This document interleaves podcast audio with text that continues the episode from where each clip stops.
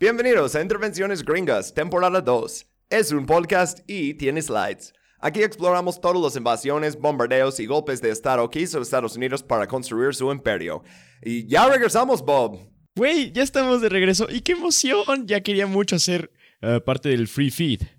La neta, Ajá. sí, güey. O sea, la neta, los episodios bonos son geniales, pero no hay nada como hablar de, de el pulpo en el mundo, ¿sabes? E- Exacto, y aparte como que en los bonus, o sea, nos pusimos de acuerdo al principio del podcast que cuando hablamos de Latinoamérica, eso tiene que ser los capítulos gratis, pero los capítulos bonus es como un poquito de lo demás, ¿no? Pero ahora, ya empezando temporada 2, va a haber algunos cambios. Ah, número uno es que solíamos hacer las noticias porque escribíamos y grabamos y editamos todo en el transcurso de una semana y no podemos mantener ese horario.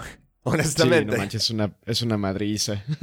Ajá, sí. Entonces ahora vamos a grabar un poquito más por adelantado y entonces no vamos a hacer noticias porque sería cosas como dos, tres semanas antes y ah, aparte este podcast ya es muy largo de todas formas.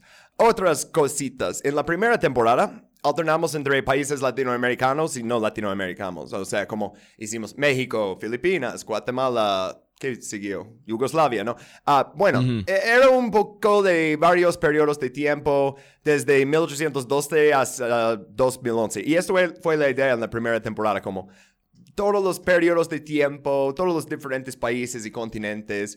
Ah, en esta temporada queremos empezar con una serie que va a ser ocho partes. Ajá. Y va, todo va a ser en Latinoamérica. Ah, específicamente, si estás viendo los slides, ah, no, es una sorpresa. Ah, específicamente ah, en el periodo conocido como las guerras bananeras. Y esto es como las décadas posteriores a 1800 eh, 1898.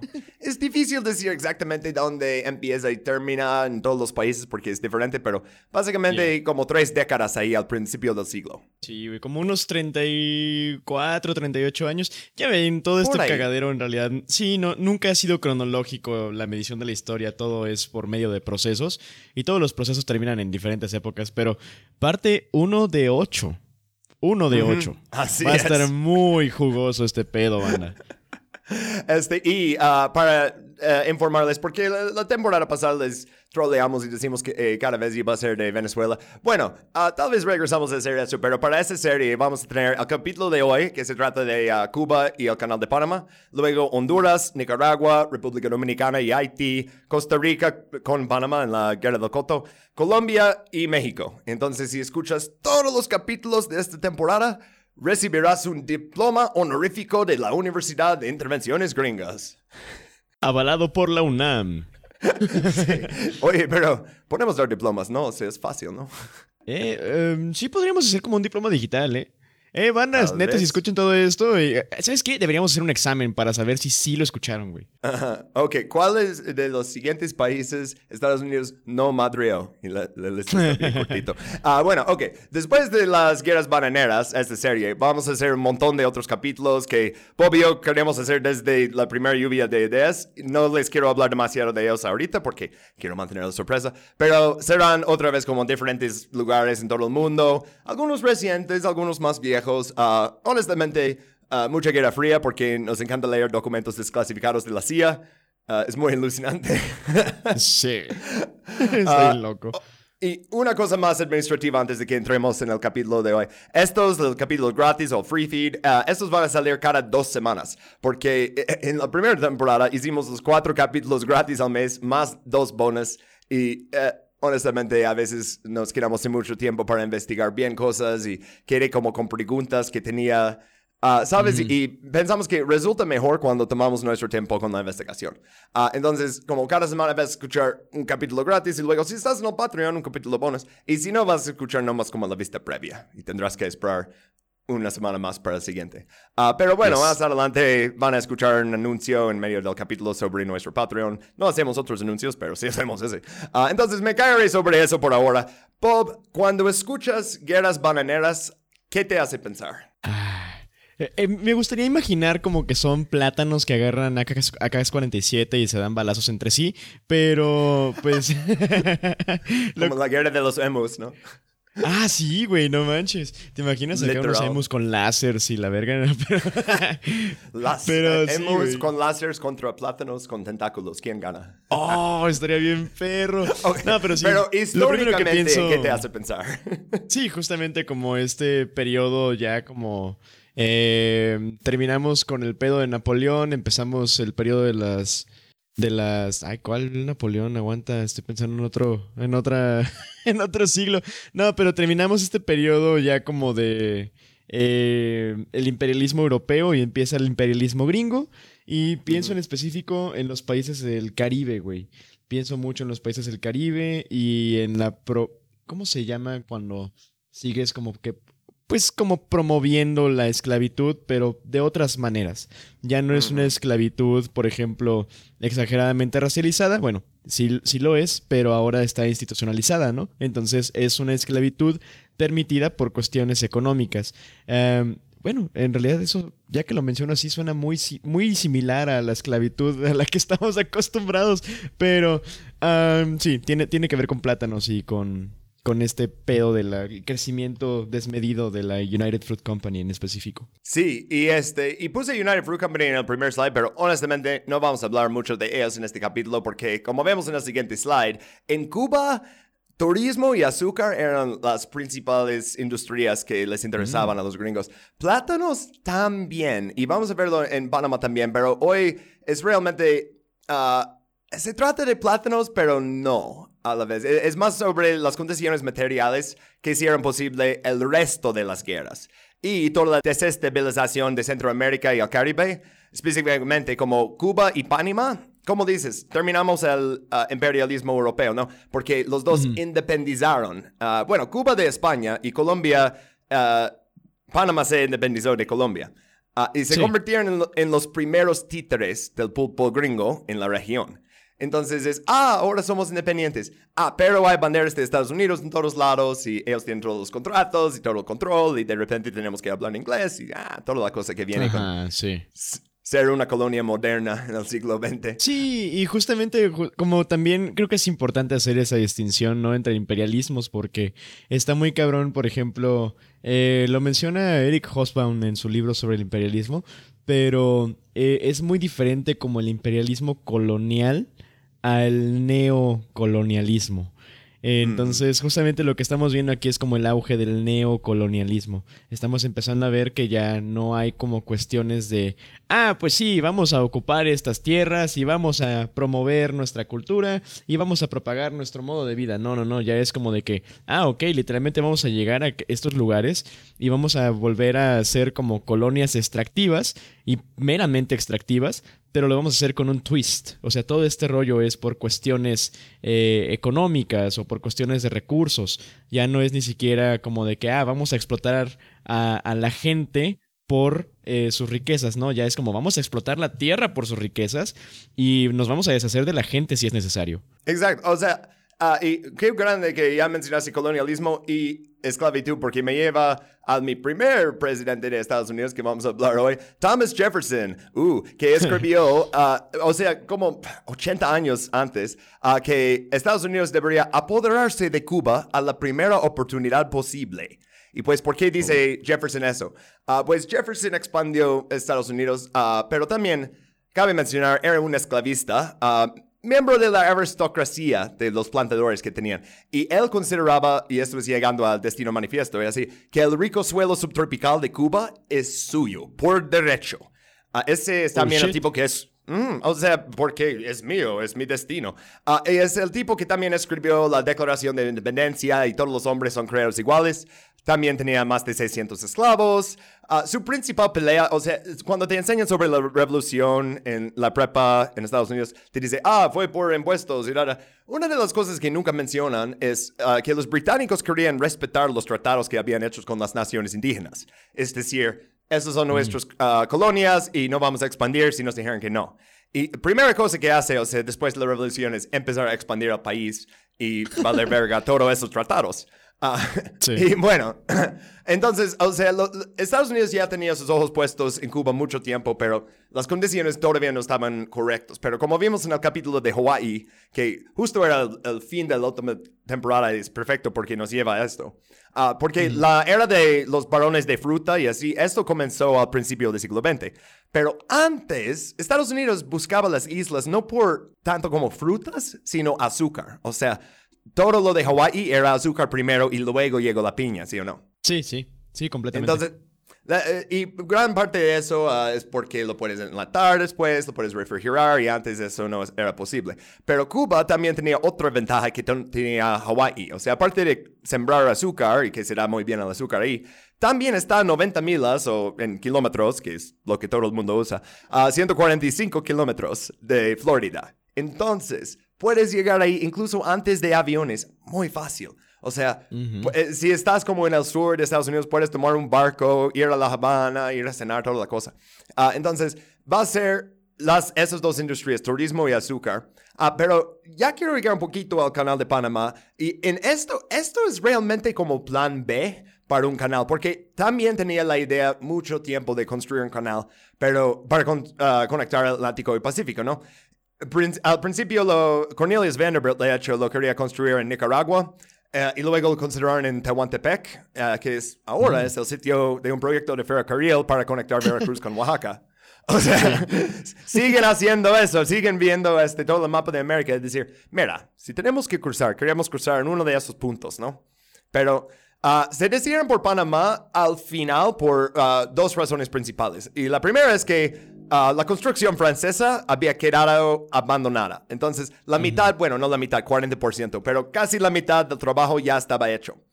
A la segunda y más importante fue la lucha de Panamá por su independencia de Colombia.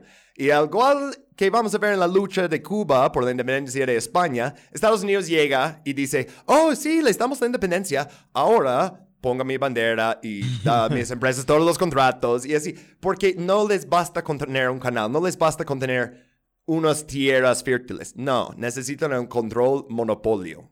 Eso es lo que realmente completamente. Sí, pues el control absoluto de toda la infraestructura, de todas las líneas de rieles, de todos, de todas las tierras, o sea, ya es como de un, pues justamente eso, ¿no? Como que tener todos los tentáculos alrededor del país para el mayor beneficio económico. Ajá, exacto. Y, como un país uh, soberano realmente nunca, nunca, nunca se va a acordar a los términos que eh, quieren, porque son ridículos. Entonces tienes que inventar nuevos países y hacerles tus títulos. Uh, seguramente, por cierto, los nicaragüenses están gritando ahorita a su app de podcast porque sí, hay una razón más por qué no lo hicieron en Nicaragua. Lo vamos a hablar más en el episodio de Nicaragua. Eh, y es William Walker y sus incursiones filibusteras que hizo en México y también en Centroamérica y también en Cuba. Bueno, él destruyó completamente la reputación de empresarios estadounidenses en Nicaragua. Y con buena razón. Ah, también, o sea, luego vamos a ver más de... Ah, cómo usaban los medios para convencer a los de Washington, D.C. para construirlo en Panamá, pero básicamente hubo una campaña de noticias falsas dirigida por un francés para hacer que Nicaragua pareciera aún más insostenible para el canal.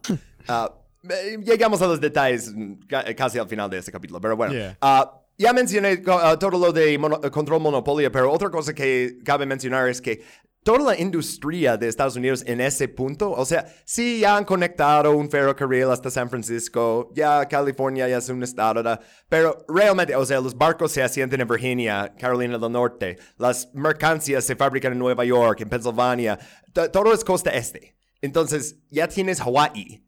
Eh, entonces, ¿cómo llegas ahí? O sea, esto es, según President McKinley, uh, la llave de China, porque todos querían su parte de China, eso es la otra cosa. O sea, su enfoque en Centroamérica es un enfoque en Centroamérica, pero relaciona mucho con sus ambiciones en Asia.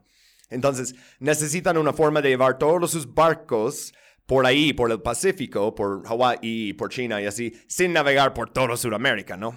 Uh y pues, ¿por qué China? Pues que eh, no lo vamos a hablar en esta serie porque está muy fuera del contexto de plátanos, pero Estados Unidos también en esa época se involucró en la rebelión de los Boxers. Entonces, durante la formalización del canal como propiedad estadounidense, tenían soldados en las Filipinas y en China. Entonces, no es solo por comercio, ¿sabes? O sea, también tiene que ver con imperio. ¿Y qué tal si luego un país independiente dice, no, no voy a dejar pasar tus soldados para una guerra en, en el Pacífico, ¿no? O sea, por eso también necesitas un control, para tener mano libre, como dicen. Sí, completamente. Es que no. El, chiste justamente de esta nueva forma de imperios ya no es solamente tener como que poder fuerte, ¿no? Ya no solamente se trata de tener militares en, lugares y tener como fuertes y controlar ciertas partes de un país, ya también se trata de tener cierto como control económico. Entonces, el forzar rutas de comercio eh, hace que básicamente, pues, como está pasando ahorita, ¿no? Todo el mundo dependamos de la economía de Estados Unidos para una u otra cosa y el hecho de que no podemos elegir qué hacer con nuestros recursos y que todo, básicamente, por ejemplo, en el caso de México, que es el mayor socio comercial de Estados Unidos y el 80% de sus exportaciones van hacia Estados Unidos, eh, pues eh, te tuerce la mano bien cabrón. Así es. O sea, eh, y en este caso, o sea, es más porque México aún puede poner su bandera y así, o sea, en las, en las fábricas que están justo en la frontera y que exportan absolutamente todo ahí y que les pagan una mierda. Pero por lo menos hay una bandera mexicana y pueden hablar español, porque uh, en la zona de Canal de Panamá, no. Eso era control absoluto. O sea, uh, ¿cuántos kilómetros eran? No tengo, creo que más adelante en las notas, pero algo como 15 kilómetros a cada lado del canal. Eso era la zona. De hecho, en nuestro capítulo de Panamá hablamos de la Escuela de las Américas que pusieron ahí como entrenaron dictadores para Sudamérica, en Centroamérica. Sí. Todo está conectado. John McCain aprueba este mensaje. pero sí, no más, uh, en este slide básicamente el punto es, uh, sin esas adquisiciones de Cuba y el canal de Panamá, sin eso, tal vez no vuelven sus ojos al resto de Centroamérica. Entonces, por eso estamos mm. empezando con esos, aunque no es tanto sobre United Fruit. O sea, por ejemplo, United Fruit tenía uh, tierras en Cuba que al final fueron expropiadas por Fidel Castro, pero eso realmente no fue el motivo por querer sacar a Castro por los plátanos en este caso. Nada, fue por un montón de otras cosas. En un capítulo futuro lo hablamos. Hoy queremos empezar con Cuba después de la guerra hispano-estadounidense. Entonces, 1899. Eh, justo empezando el nuevo siglo, ¿no? No milenio. Milenio fue cuando yo... Ah, bueno, no es un milenio cada 100. ok, pero no vamos a hablar con la guerra con España porque eh, es demasiado, pero eh, escribí un párrafo. Ah, ok, y empiezo con la guerra hispano-estadounidense no fue en España ni en los Estados Unidos. Interesante, ¿no? Este, o sea, fue una guerra completamente por posesiones coloniales. Cuba, Filipinas, Guam, Puerto Rico. Y tres de los cuatro se convirtieron en colonias estadounidenses, de plano. Cuba no. Mm. Cuba se convirtió en otra cosa, pero ¿por qué no? Bueno, al estallar la guerra, un senador de Colorado, Henry M. Teller, consiguió apoyo ah, para lo que se conoció como la enmienda Teller. Me puso por su nombre, ¿no? Ah, vamos a ver muchas enmiendas con nombres en este capítulo. Ah, bueno. en esta enmienda, en la enmienda Teller, se decía que Estados Unidos no podía anexionarse Cuba, sino solo dejar el control de la isla a su pueblo. Y, oh, ¿este era un antiimperialista? No, no, para nada. Lo hizo por razones cínicas. Uh, él es de Colorado, mencioné eso, porque la principal industria en esa época no era la mota, era la remolacha azucarera. Mm. Entonces decía, hoy no, azúcar cubano, es pueden sembrar todo el año. Entonces temía la competencia por su estado. Y otros representantes que apoyaron esta ley citaron otros motivos cínicos, pero en este caso racista, uh, que no querían una población negra y católica. Y es lo mismo que ah. dijeron con México, ¿no? Maldita sea, tenían que ser. uh, ok, no vamos a apoderarse de eso. ¿Por qué no? Ah, porque no queremos tantos católicos. Y visto su piel. Ay, güey. pero, ok, pero entonces no, no era como conveniente políticamente para después de todo eso decir, ok, ya es nuestra colonia. No, tenían que ya empezar a hacerlo como más, o sea, como uh, mencionaste, Bob, la diferencia entre colonialismo y neocolonialismo. Ah, entonces les obligó por presiones internales. Uh, mientras tanto, en Guam y Puerto Rico están, oye, ¿dónde está el senador que va a hacer una enmienda para nosotros? Nah, mala suerte, chicos. Uh, ok, pero entonces nuestra em, historia empieza exactamente al mediodía del día de Año Nuevo 1899. Y fue entonces que se arrió la bandera de España en La Habana.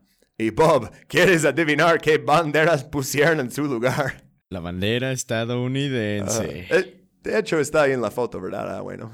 Yeah. Este, sí. Entonces, si escuchaste en ah, capítulo, ah, digo, temporada 1 sobre Puerto Rico y Panamá, sabes que eso es bastante provocativo, ¿no? Poner banderas de Estados Unidos en todas partes.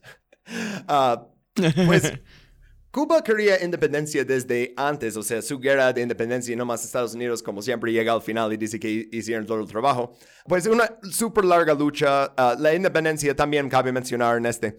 La ganaron los combatientes cubanos.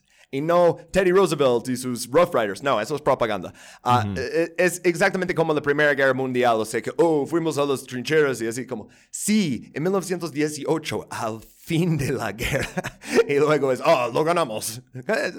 Ah, Bueno, ah, sin hablar más de ellos, hablamos de las palabras de un poeta y publicista cubano, que es Isaac Carrillo y O'Farrill. Y él escribió, ah, Bob, ¿ves esta parte? ¿Lo quieres leer? Yeah, eh, la intervención americana, en la que por una parte debemos numerosos beneficios, ha creado, por otra parte, un orden de cosas tan anómalo que es fuerte, que es fuente de constantes confusiones. Sabemos todo lo que queremos ser, pero ignoramos por completo lo que somos. Wow, qué fuerte. Sí, lo encontré yo. Ah, esto es territorio de Bob porque es un poeta y es muy anglo-cultural. De hecho, lo encontré primero en una fuente en inglés y luego tenía que como buscar como en español. Y cuando lo leí en español, yo, ah, pierde mucho con la estúpida traducción a inglés, ¿eh? bueno, o- hablando de fuentes, una de las fuentes para este capítulo ah, que usamos fue Historia Cultural de Cuba durante la ocupación estadounidense. Ah, y esto empieza con una historia llamada Pedestales Vacíos. Y es un buen microcosmo de la crisis de identidad en Cuba. Entonces, no vamos a leer todo el capítulo y todo eso, pero le- les voy a hacer un resumen. Ah, 12 de marzo, 1899, había una estatua de la reina Isabel II ah, en, la en la Paseo de Prado, en La Habana, y eso fue retirada ese día. Entonces, los cubanos ya querían poner en su lugar uno de pues, sus propios héroes nacionales. Ah, y la sugerencia más popular fue José Martí. Eh, todos Sí, conocen claro. José Martí, el también poeta, también político, ah, y fallecido unos años antes. Ah, también sugirieron otros como Antonio Maceo, y él es un comandante de las Fuerzas Revolucionarias Cubanas, y él realmente es uno de los más importantes de los que ganaron la independencia, no Teddy Roosevelt de nuevo, pero Antonio Maceo es afrocubano. Entonces, eh, esas opciones fueron más descartadas por las élites cubanas porque ya estaban, incluso en esa época, tratando de blanquear la historia. Martí es blanco, Maceo era negro. Entonces, aunque eran juntos, ¿sabes? O sea, pero no, Martí puede ser un ídolo ah, nacional y Maceo no. Como Jesucristo. I- igual, Sí, ¿no? literal. O sea que cada generación le pintan aún más rubio. Sí, Hasta que sí. 100 años después dices, ¿quién es este blanquito? Bueno, ¿Es Obi-Wan eh, Kenobi? regresando a la estatua, ¿no? Eh, Entonces fue derribada en 1899, pero luego fue vaciado este pedestal a 1899 y entonces se quedó vacío durante años, o sea, hasta 1902. Y eso es cuando el gobierno títere de Thomas Estrada Palma adquirió una estatua de la libertad. O sea, igual de la que tienen en Nueva York. Entonces, te dice mucho de qué está pasando, ¿no? O sea que, ok, derrocamos eh, este símbolo de España. Queremos poner uno de nuestros héroes nacionales. No, pero no estamos exactamente de acuerdo con quién. Se queda vacío y al final, ah, pues Estados Unidos. Eso es lo que vamos a poner aquí. Pero no se preocupen, banda, porque no se quedó ahí mucho tiempo. Porque esta estatua de la libertad fue derribada y destruida ah, como parte de una protesta nacionalista que estalló en La Habana 10 de octubre de 1903, un año después. Pero esta fecha también es importante porque es el 35 aniversario del grito de Yara. Y esto es el estallido de la guerra de los 10 años, que tampoco vamos a hablar en este capítulo, nomás para mencionar la conexión, porque están eligiendo una fecha que es significante para la lucha de independencia contra España y lo están usando para rebelar contra su gobierno y su imagen de Estados Unidos que pusieron en su calle. ¿No? O sea, eh, por eso me gustó como esta historia. Pero vamos a llegar a, a Thomas Estrada Palma y la enmienda Platt. Pero primero, en este slide vamos a ver la ocupación antes de la independencia, entre comillas. Ah, y este slide es uno de esos que duele ver. Honestamente, creo que esta primera imagen tal vez es la cosa más racista que jamás incluí en un capítulo de eso y se trata de Estados Unidos, entonces, wow, increíble. Ah, pero, ok, hablamos del- de este tipo que aparece en dos imágenes, el gobernador militar de Cuba, Ahí esto es General Leonard Wood, o general. Seguramente él quería que le dijeran general. Pero bueno, uh, su misión declarada era norteamericanizar la isla. Y en caso de esto, que, que, eso sea el primer capítulo que escuches, uh, esto significa que está a punto de hacer que todo el país lo odie. Mm, ¿Cuántas, sí. ¿Cuántas veces han hecho eso? Vamos a norteamericanizar Vietnam, vamos a norteamericanizar Afganistán. O sea, la gente no quiere tu pinche cultura, güey. Tiene su propia. Sí, uh, no manches. Entonces, bueno, ¿cómo llegó este General Leonard Wood a su posición como gobernador absoluto de, de, Cuba, o sea, el primer dictador de Cuba? ¿Cómo llegó este General Wood a su posición? Pues era amigo personal de Teddy Roosevelt. Y también había sido el médico del presidente William McKinley. Uh, también, como vemos en estas fotos, era un pedazo de mierda racista. Esa caricatura, uh, esto no es un accidente que le dibujaron como lavando un niño afrocubano uh, y lo dibujaron como la manera más racista que pudieran. Porque para él, esto de norteamericanizar o civilizar la isla era eliminar la cultura afrocubana. Y también Malditos. es importante Sí, y, eso es representación de que es un niño, ¿no? Y tiene ahí como su sombrero descartada que dice Cuba encima, pero que es un niño. Eso también nos ayuda mucho a entender uh, la infantilización de los latinoamericanos para todas las Fuerzas Armadas de Estados Unidos, que piensan, mm. ah, sus mentes son simples y lentas y necesitan una figura paterna, tal vez blanca, que les muestre cómo merecer la independencia. O, Ay, aún mejor, pedir la anexación. Lo que él quería es que los mismos cubanos pidieran la anexación a Estados Unidos. Entonces, hmm. los afrocubanos no iban a hacer eso porque ven cómo son las cosas en Estados Unidos para la gente negra. Entonces, básicamente era eliminar su influencia de política y llegar a ese punto de que, ah, pues ellos van a pedirnos la anexación. Uf. Sí, Bien feo, qué asco, güey. Sí, porque absolutamente nada que ver, güey. Justamente se supone que uno de los ideales por los que se lucharon en, en, esas revoluciones ilustradas, ¿no? En la que entra la misma de los Estados Unidos es la autodeterminación de las personas. Y es como de que, güey, o sea... ¡Ah! ¡Qué asco, güey! Sí me da mucho, mucho coraje, güey, porque siempre es como de que... Su, su, misma idea, ¿no? Era básicamente lo que hablábamos en el bonus de Superman. Vayan a suscribirse al Patreon. Eh, justamente como el... algo así como es que es, es lo que creemos que está bien y pues por eso quieren como que ir a otros lugares a poner ahí su marca, ¿no? Su modo de vida americano. Y es como de, güey, nada de lo que están haciendo en su país está bien. ¿Por qué creen que estaría bien en otros países? Pero no lo hacen en lugares muy fríos con suelos no tan ricos y muy vientosos y rocosos. No hacen eso. No, siempre es Cuba, Hawái, México. Es donde pueden ganar un chingo de dinero. O sea, pero luego el pretexto es, ah, mira, estos no están civilizados, tenemos que civilizarlos, quitándoles oro sus tierras, justo como hicimos con los indígenas.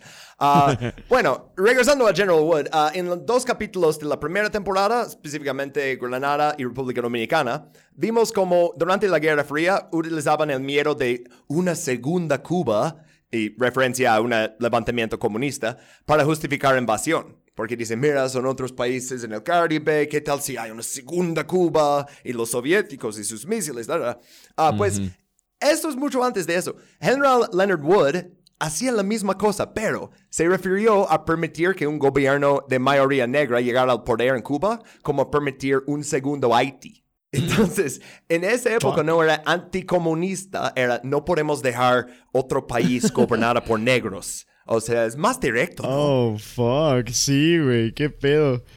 Porque antes de que Haití iba a ser la segunda Cuba, Cuba iba a ser la segunda Haití. Es, ah, constantemente están así. Uh, bueno, uh, hablamos de esa tercera uh, imagen ahí que puse, otro caricatura bastante racista. Ah, ok, pues uno de los objetivos culturales afrocubanos de las autoridades gringas era el danzón. Y esto lo prohibieron la práctica de que las parejas se abrazaran fuertemente, como vemos ahí. O sea, eh, tal vez es difícil leer toda la capción ahí, pero básicamente está como, oh, él me está agarrando muy fuerte, no sigue las reglas nuevas. Mm. Sí, e, es porque danzar, uh, danzar así resulta muy ofensiva para su sensibilidad protestante de Wood y. Roosevelt y todo lo demás, ¿no? Ah, sí. Bola de pendejos. Ah, pero no se preocupen porque sí pueden celebrar cosas porque durante la ocupación militar se instituyeron las fiestas estadounidenses. O sea, cosas como el cumpleaños de George Washington y 4 de julio. Ah, shit. ¿Te imaginas un grupo de cubanos obligados a celebrar eso? O sea, como un, un asado con hot dogs y hamburguesas y están como, ah, ¿qué es eso? Como- sí, no mames, güey. De que eh, ni siquiera hablo tu idioma, güey. ¿Por qué deberías celebrar tus fiestas? Eh, Día libre de trabajo, eso es algo. O sea, Ah, si me van a dar un día libre y le dicen, oh, es por el cumpleaños de Washington, estoy como, mira, me cae mal Washington, pero no tengo que trabajar. Aunque ya trabajo por mi cuenta, entonces no, no tengo que hacer eso. Pero Lo ah, tomo. Me siento muy Ah. ofendido, pero lo tomo. Pues eh, el inglés también se filtró como la nueva eh, lengua dominante. O sea, aparecieron carteles en las ventanas que dicen English spoken here. O, bueno, aquí se habla inglés. Ah, y materiales de aprendizaje de eh, inglés se convirtieron en bestsellers. O sea, todos querían aprender inglés. O sea, ya la tienda puso un nuevo cartel que dice store. Este, incluso lo- los mendigos de las calles, que si vamos a hablar de Habana en esta época, hay que hablar de todos los mendigos en las calles. Pues ellos aprendieron a decir, please give me a cent. Por favor, dame un centavo a los gringos que pasaban por ahí. Porque tenían que hasta mendigar en inglés.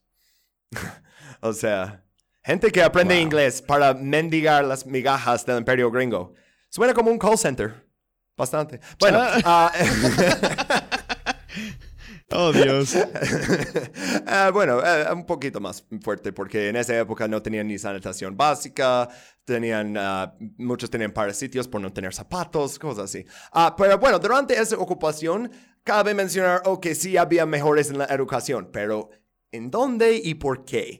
Y eso es lo importante, porque la educación que pusieron se trataba de ese mismo impulso paternalista y super racista. O sea, antes de que se convirtieron en posesión y nada, H.K. Haroon, un educador estadounidense, esto es en 1898 todavía, él fundó la primera organización cu- ah, cuyo propósito declarado era estampar el sistema educativo estadounidense en la ignorancia y laxitud cubana. O sea, literal está diciendo, son, son unos ignorantes y flojos, entonces, ¿vamos a borrar eso?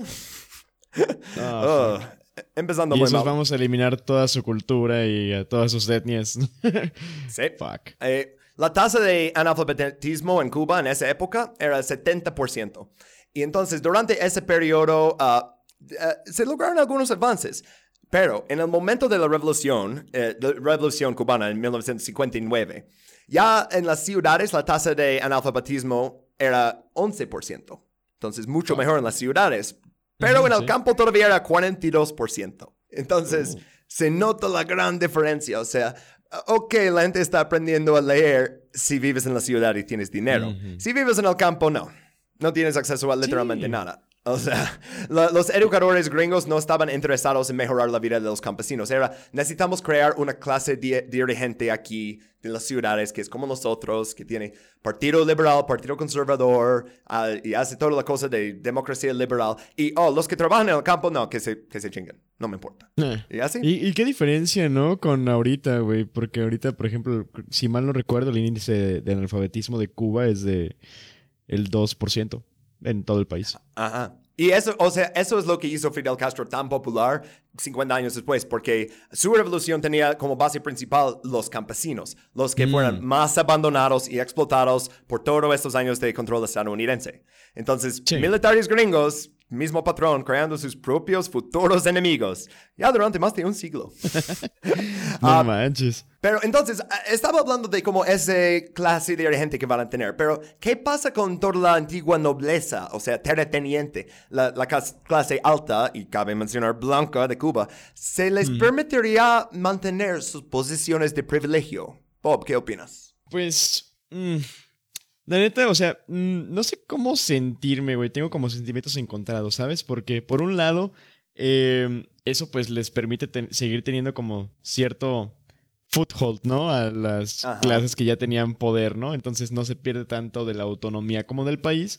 Eh, pero al mismo tiempo, o sea, sabemos que es por un motivo muy jodido y que es literalmente nada más como para de que, ah, bueno, es que ellos se encarguen del cagadero y además son blancos, entonces no nos sentimos mal de hablar con ellos, y pero que ellos se encarguen de todo lo demás. O sea, es como... mm, sé que no es por un buen motivo y al mismo tiempo sé que tampoco los aristócratas van a hacer como que buenas cosas en general, pero... eh, es raro. Sí.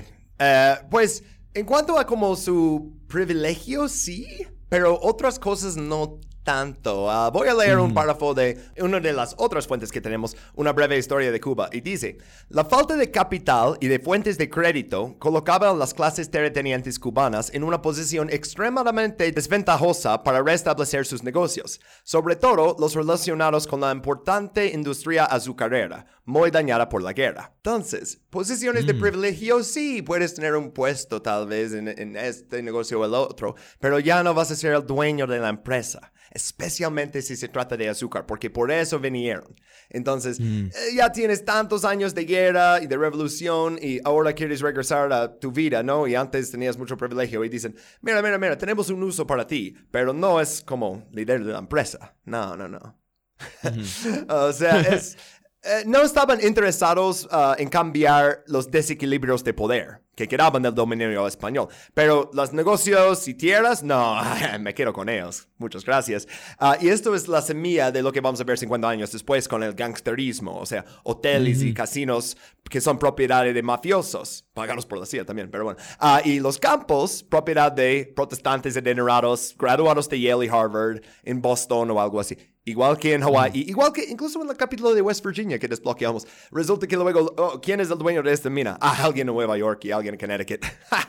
Yeah. Ay, hablan de los East Coast Elites, ¿no? Pues son, no tiene nada que ver con el Partido Demócrata, tiene más que ver con quién tiene dinero, pero ah, no quiero Sí. hablar más de 26 de julio y este. Regresamos a 25 de julio 1900 y eso es cuando gobernador Wood emitió la orden militar número 301 y eso declaró que Cuba redactaría una constitución.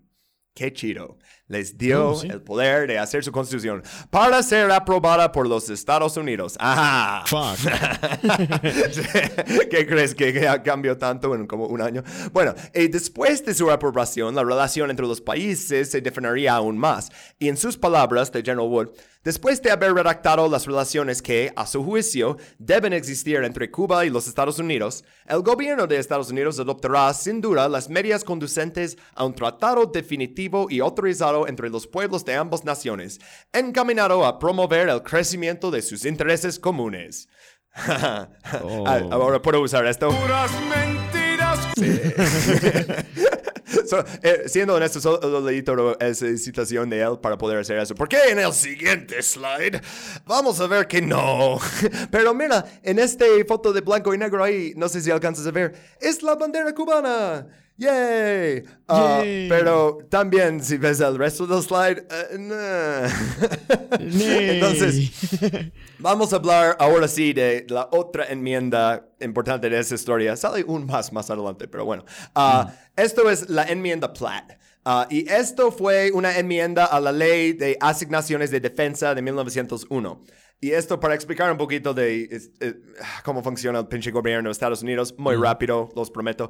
Ah, cada año tiene que ir al Congreso y decir, esto es todo el dinero que queremos para las fuerzas militares, para la Marina y así. Y tiene que aprobarlo el Congreso y el Congreso tiene la oportunidad de agregar otras cosas a esa legislación, porque básicamente todos tienen que votar por eso, porque si no nos quedamos sin militares y te pueden pintar como antipatriotista y así, ¿sabes? O sea, como, oh, Sí. no votaste por la ley de asignaciones de defensa. Entonces, es- lo metes ahí y puedes meter un montón de cosas que no tienen nada que ver con defensa, pero luego todos lo tienen que aprobar.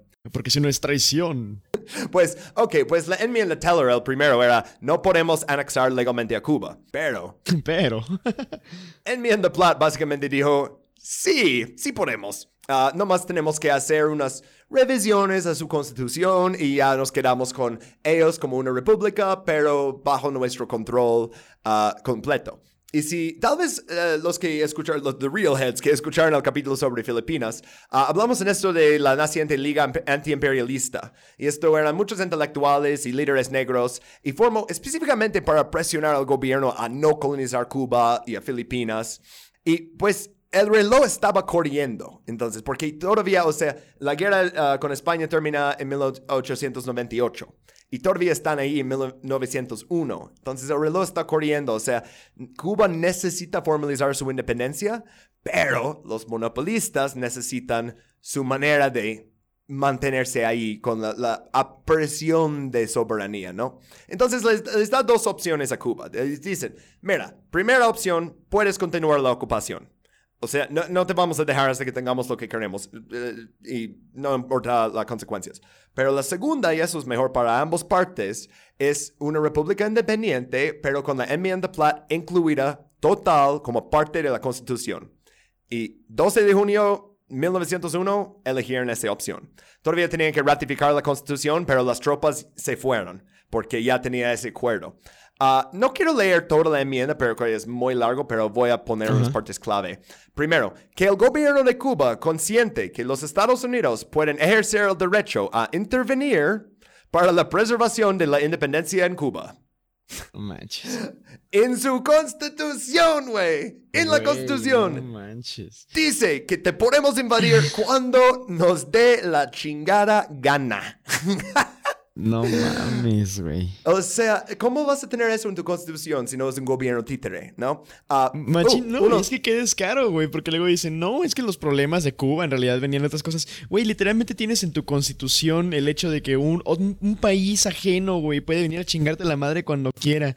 O sea, todo este pedo, güey, es, o sea, fue orquestado justamente por Estados Unidos y lo escribieron ellos, güey, lo aprobaron ellos también en su Congreso. No es como que puedan decir de otra manera, güey. Güey, qué puta sinvergüenzada, no mames. Eso solo es la primera parte, porque luego, que se ratifican y convalidan todos los actos de los Estados Unidos en Cuba durante su ocupación militar. Entonces, también tenía que poner en su constitución todo lo que nosotros pusimos, todos los contratos que dimos, todas las condiciones, no pueden deshacer nada de lo que hicimos. Siguen con las mismas condiciones de ocupación. Y si intentan cambiar algo, ah, adivina qué, Cláusula 1, te ponemos a invadir. Ah. Se pone, se pone aún mejor. El gobierno de Cuba venderá o arrendará a los Estados Unidos las tierras necesarias para las estaciones carboneras o navales. Entonces, en otras palabras, nos quedamos con la bahía de Guantánamo. O sea, ok, vamos a ir, pero mira, mm. lo que realmente necesitamos aquí es una base para nuestros barcos y bueno, más tarde para torturar musulmanes, pero aún no llegamos a esto. este, ah, no voy a leer más de la enmienda, pero ah, quiero leer un poco de una carta de Leonard Wood a Theodore Roosevelt en 1901, justo en el tiempo de eso. Uh, Bob, ¿ves esta parte? ¿Quieres? Ah, claro, por supuesto. A Cuba le queda poca o ninguna independencia bajo la enmienda Platt. Lo único coherente ahora es buscar la anexión. Esto, sin embargo, llevará algún tiempo. Con el control que tenemos sobre Cuba, un control que pronto se convertirá sin duda en posesión, pronto controlaremos prácticamente todo el comercio de azúcar del mundo. La isla se americanizará gradualmente y tendremos con el tiempo una de las posesiones más ricas y deseables del mundo. Qué descaro. Sí, o sea, tenía, tenía que guardar esto justo para después de hablar de enmienda Platt, porque está diciendo, esa legislación existe para darnos control sobre azúcar, para convertir esa isla en no más una monocultura y usarlo para nuestro beneficio. O sea, es destino manifiesto, es lo mismo de Thomas Jefferson pensando que era suyo por derecho eh, casi un siglo después. Ah, entonces, tienen que poner política ahora porque necesitamos democracia. Pero ah, la política preferida en Latinoamérica para Estados Unidos eh, siempre es un sistema bipartista de liberales y conservadores.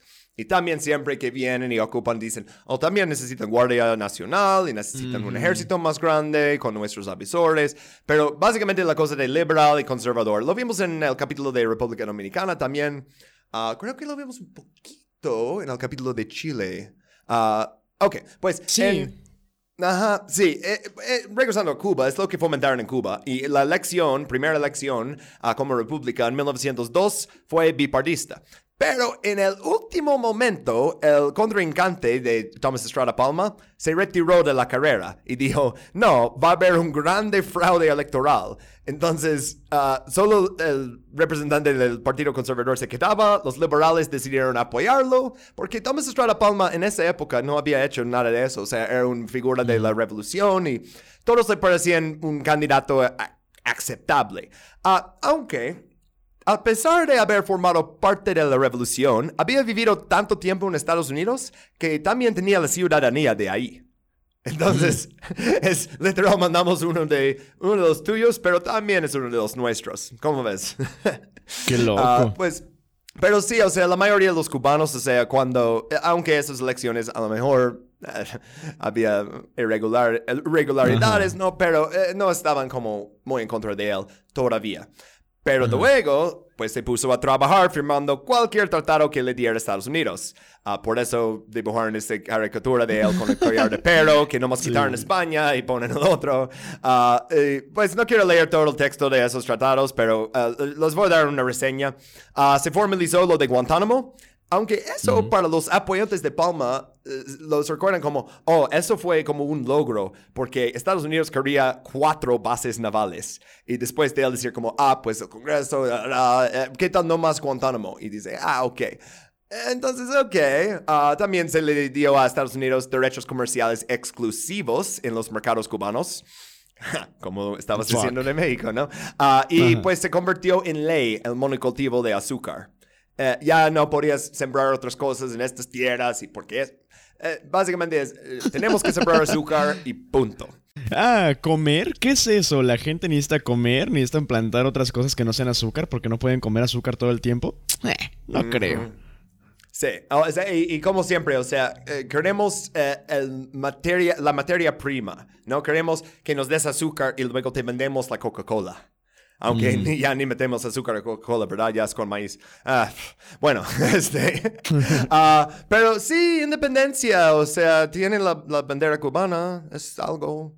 Y bueno, ah, en 1903, la constitución cubana, ya aprobada, ratificada, incluía todas las provisiones de la enmienda Platt. Entonces ya terminó ese debate. Ah, pero en 1904 tuvieron elecciones congresionales y pues el sistema de partidos, como siempre, se convirtió en una influencia corrupta y nepotizante en la política.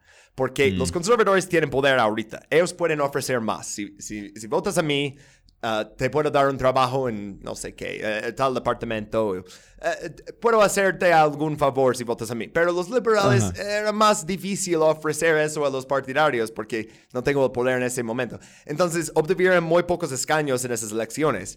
Entonces todos los liberales decidieron, no vamos a presentarnos en el Congreso. Entonces, un año después de la nueva constitución y en Platt, el gobierno cubano no pudo mantener el quórum. Entonces no pudieron formar un gobierno y todo. Es que era muy obvio que era una estafa. Ah, entonces, los conservadores decidieron responder con una purga de todos los funcionarios públicos liberales, incluidos los barenderos. Si, si la calle por el gobierno y eres del Partido Liberal, ya, te quedaste sin trabajo. No ah. manches. Qué brutal, güey. y es como, güey, pero ¿es democracia o no? Bueno, porque obviamente el Partido Conservador hacía eso porque eran el favorito de los gringos. O sea, saben que no, no van a interferir, decir, no pueden hacer eso. Uh, el Partido Liberal también estaba lleno de afrocubanos y por eso no se le podía mm. permitir ganar. Ah, Otra cosa que hizo Estrada Palma ah, fue, uh, había disuelto las mambisas o ejército mambi y eso es la concentración de poder negro en las fuerzas revolucionarias. Entonces, mm. ya, ok, eh, ya voy a disolver esta unidad. Esto enseña su buena fe como defensor de supremacía blanca para Estados Unidos. Entonces, eh, oh, hay amaño de elecciones en 1904. Mm, no, no, no importa, básicamente. Pero luego se va a pasar de lanza, porque en diciembre de 1905 había otra vez elecciones presidenciales. Y según la cuenta oficial, yo creo que ni Noriega eh, y Gaddafi tenían tanto como este vato. Mira, este, uh, Thomas Estrada Palma ganó 96.51% del voto. en la elección del presidente. Su partido ganó 12 de 12 escaños en el Senado y de los diputados 31 de 32. Y, y el último no era alguien del liberal, era de como independiente que le dejaron ganar.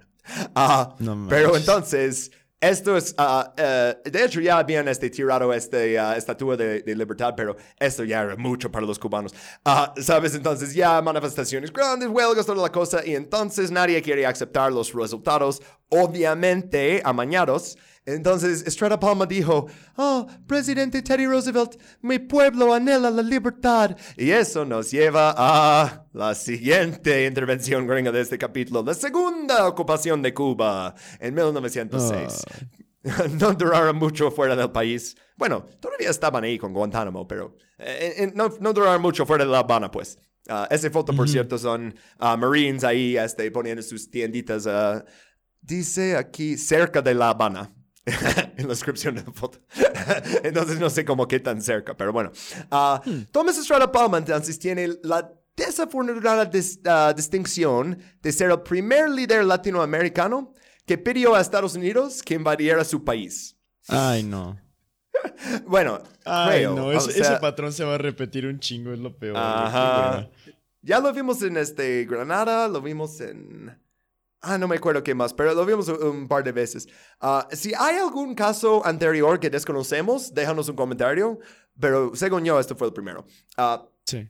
los Marines, como vemos, los Marines llegan, Estrada Palma renuncia y William Taft, el borrego de la caricatura ahí con Teddy Roosevelt como el Bo Peep, este, y- Dios. esto era, de hecho eso es después, durante cuando Taft ganó la presidencia y todos dijeron, ah, no más es el sucesor ah, seleccionado por Roosevelt para seguir con las políticas de Roosevelt. Y, pues sí, ah, pero incluso antes lo usaba para imperio. Ah, es lo que estaban haciendo en esa época, imperio. Sí, sí. Bueno, to- todavía, pero muy descarado. Ah, entonces, William Taft se nombra gobernador militar. ya, otro gobernador militar para Cuba. Y Estrada Palma, ya, se tiene que ir. Él terminó viviendo en Estados Unidos. Sorpresa. Ah, ok, pues, hablan- hab- hablando de Taft, 29 de septiembre de 1906, dijo... De acuerdo con una solicitud del presidente Palma, se toman las medidas necesarias para restablecer la- el orden, proteger la vida y la propiedad en Cuba, y para este propósito establecer en ella un gobierno provisional. El gobierno provisional que se establece por la presente, por dirección y en nombre del presidente de los Estados Unidos, Teddy Roosevelt, otra vez, se mantendrá solo el tiempo suficiente para restablecer el orden y la confianza pública y luego para celebrar elecciones. Entonces, ok, no más es un ratito para provisional, para orden y propiedad. y- Ah, Bob, ¿cuánto tiempo crees que necesitan estar ahí para esto? Ay, pues. O sea, si fuera nada más así como para restablecer orden, yo diría que un par de meses, ¿no? O sea, sería como que no muy descabellado que estuvieran unos cuatro o cinco meses. Sí, eh, pues se quedaron 861 días. Fuck, más de dos años. Casi tres Sí. años. sí, casi tres, casi tres. Este, sí, como dos y medio. Porque no solo era, uh, elecciones. No. También tenían que ver que otra vez los afrocubanos quedan excluidos del gobierno.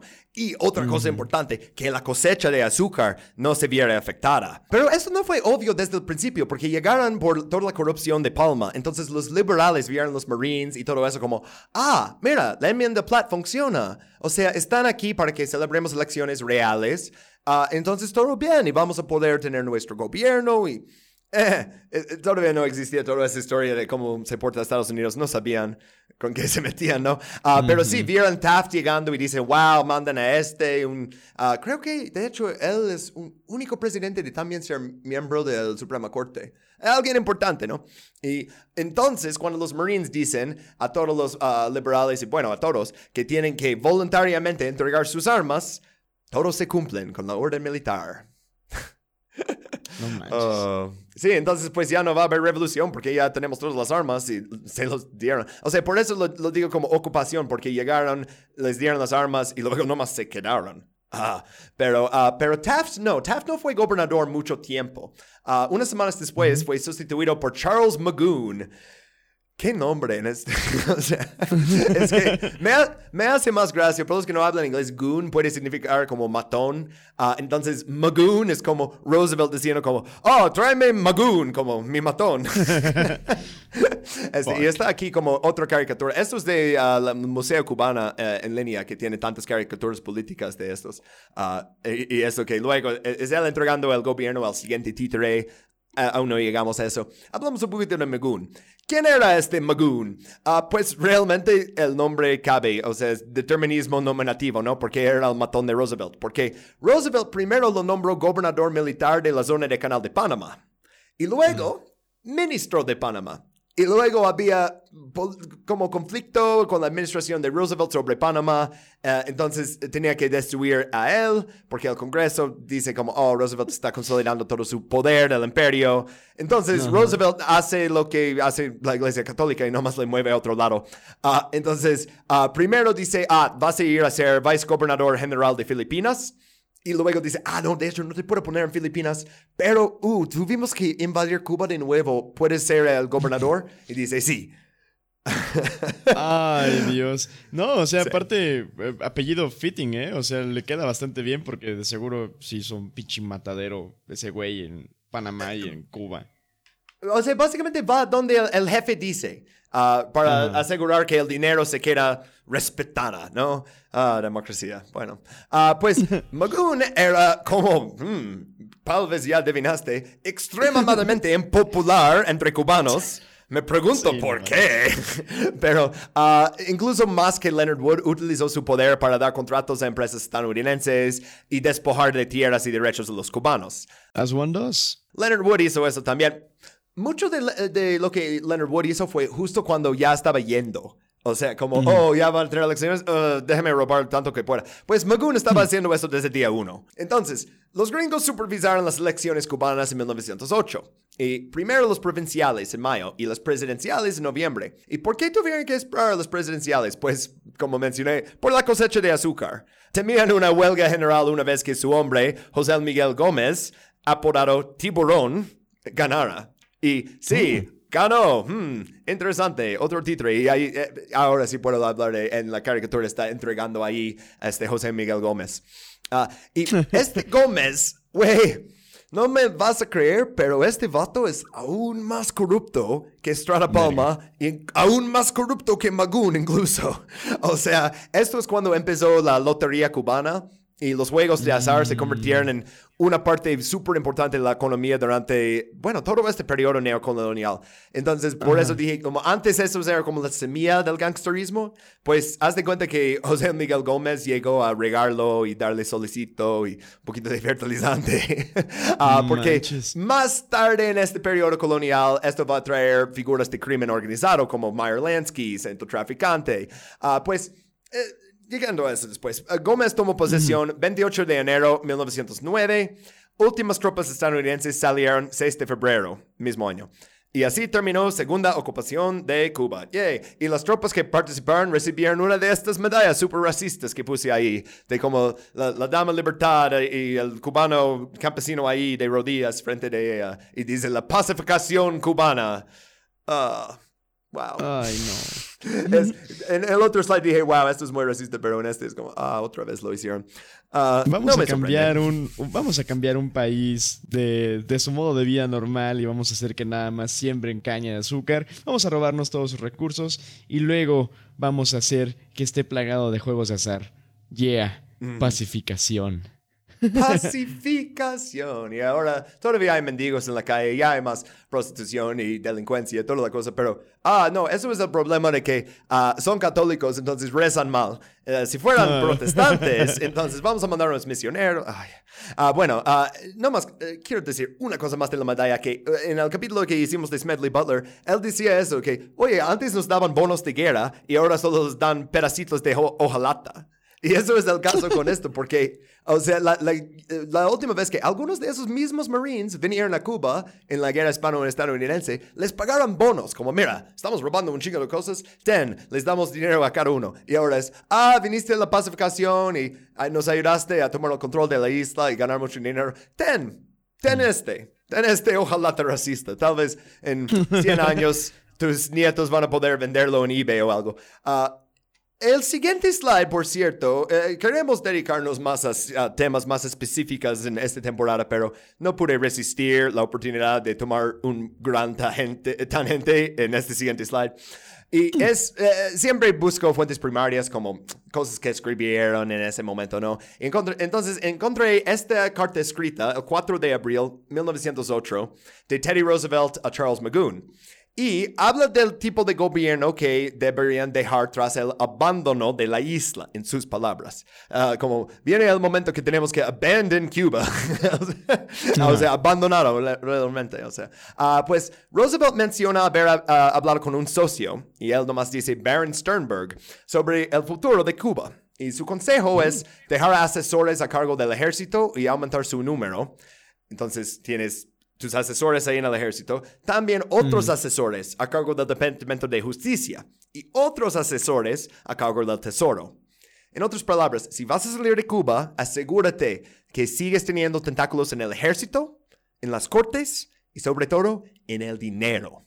Oh, y, shit. Pues sí, y Teddy Roosevelt básicamente está escribiendo Magoon para decir, este Baron Sternberg es un brillante y deberíamos a- a- hacer exactamente lo que él dice. Y luego escribe la reacción de otro asociado a los consejos de Sternberg. Y él dice, me complace mucho que usted, Baron Sternberg, le dijo al presidente sobre la situación cubana. Estoy seguro de que su diagnóstico es el correcto. En lugar de dos partidos políticos, Cuba tiene ahora medio docena o más de facciones y los celos y odios que han surgido en los últimos dos años hacen imposible un gobierno cubano exitoso durante un tiempo considerable a menos que sea controlado y sostenido por Estados Unidos a través de un protectorado o algo por el estilo. Algo por el estilo, ¿no? El- un peligro que veo es que una tercera intervención puede ser resistida y eso significaría una guer- guerra de guerrillas y la pérdida de muchas vidas, no tal vez por las balas, sino por las fiebres. Una repetición en cierta medida de la experiencia de España. Es importante aquí que dice, esto podría ser resistida porque eh, en la segunda ocupación de Cuba llegan y dicen, danos solo las armas, estamos aquí para poner orden.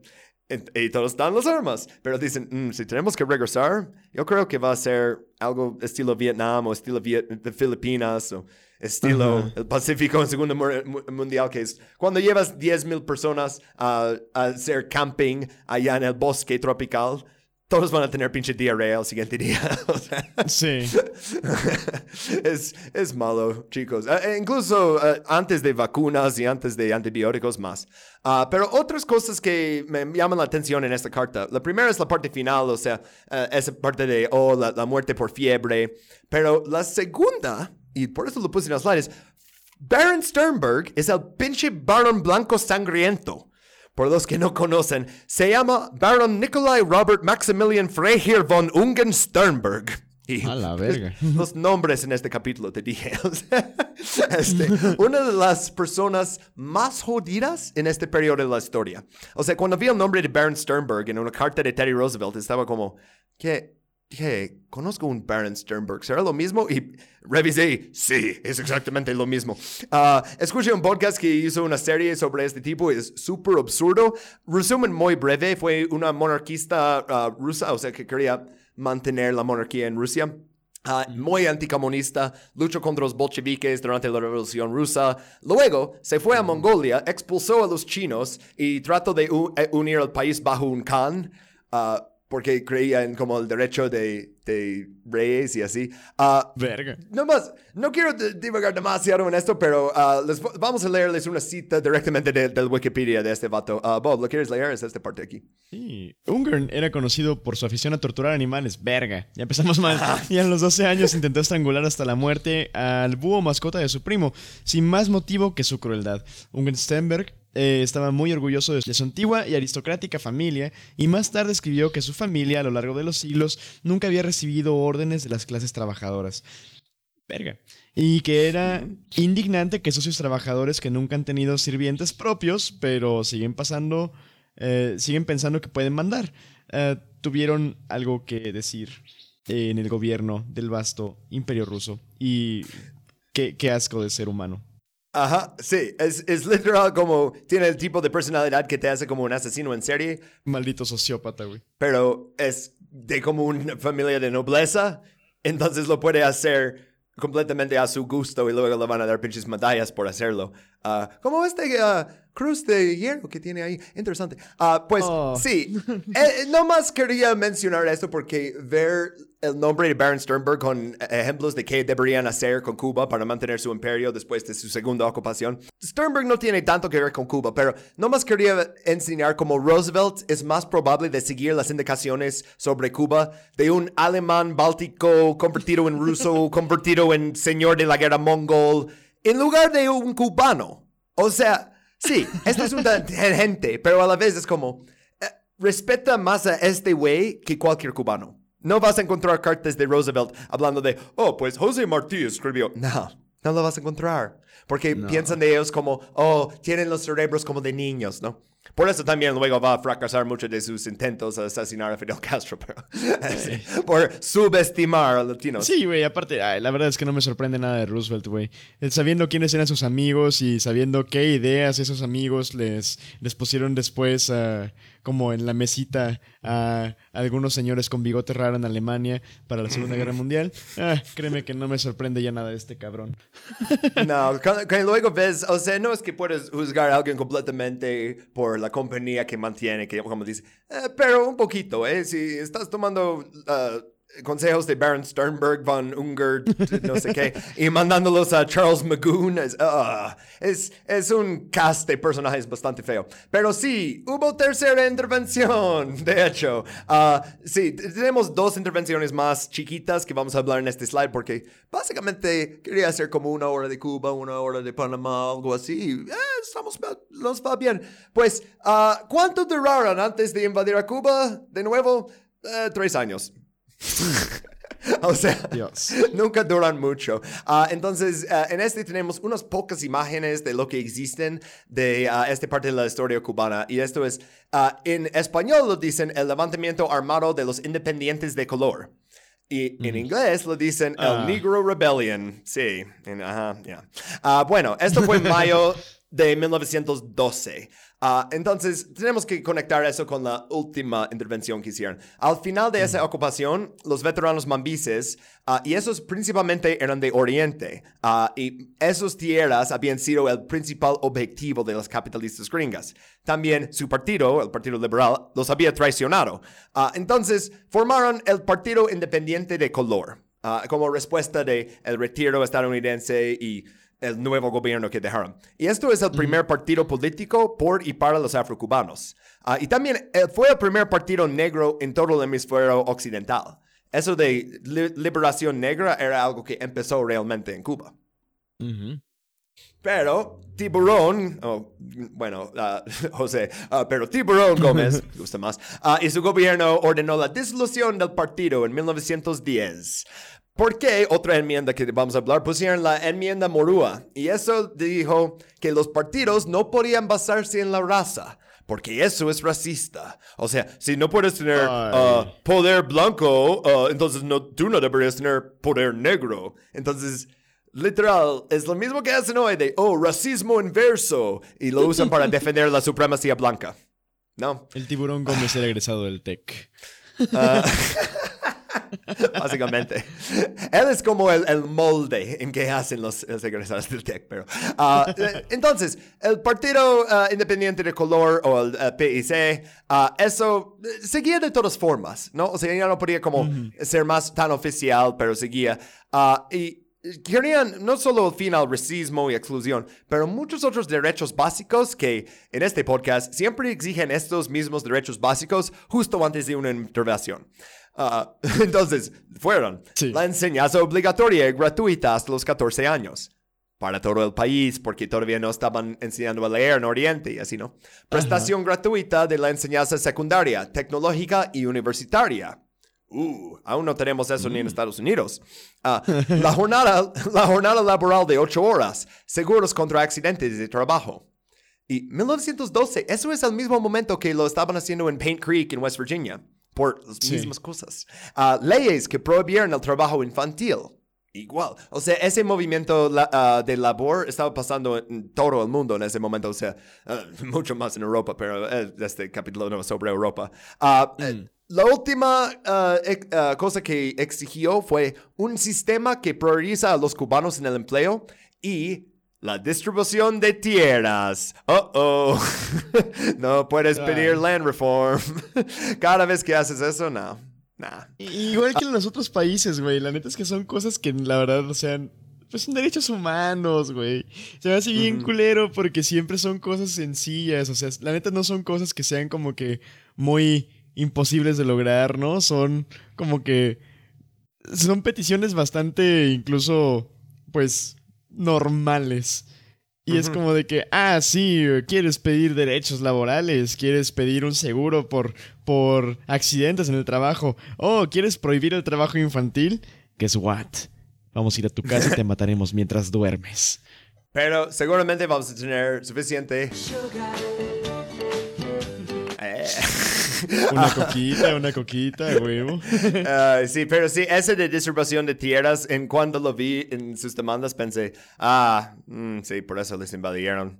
O sea, porque si, si solo fueran las otras cosas, la jornada laboral de ocho horas, eh, tal vez no se invaden, pero una vez que dices, y queremos Tierras. distribución de tierras, no, vienen los Marines. Ah, pues eh, Ah. el señor que puse aquí arriba en los slides es eh, Evistario Esteños, era el líder del partido. Y también dirigía un periódico llamado Revisión.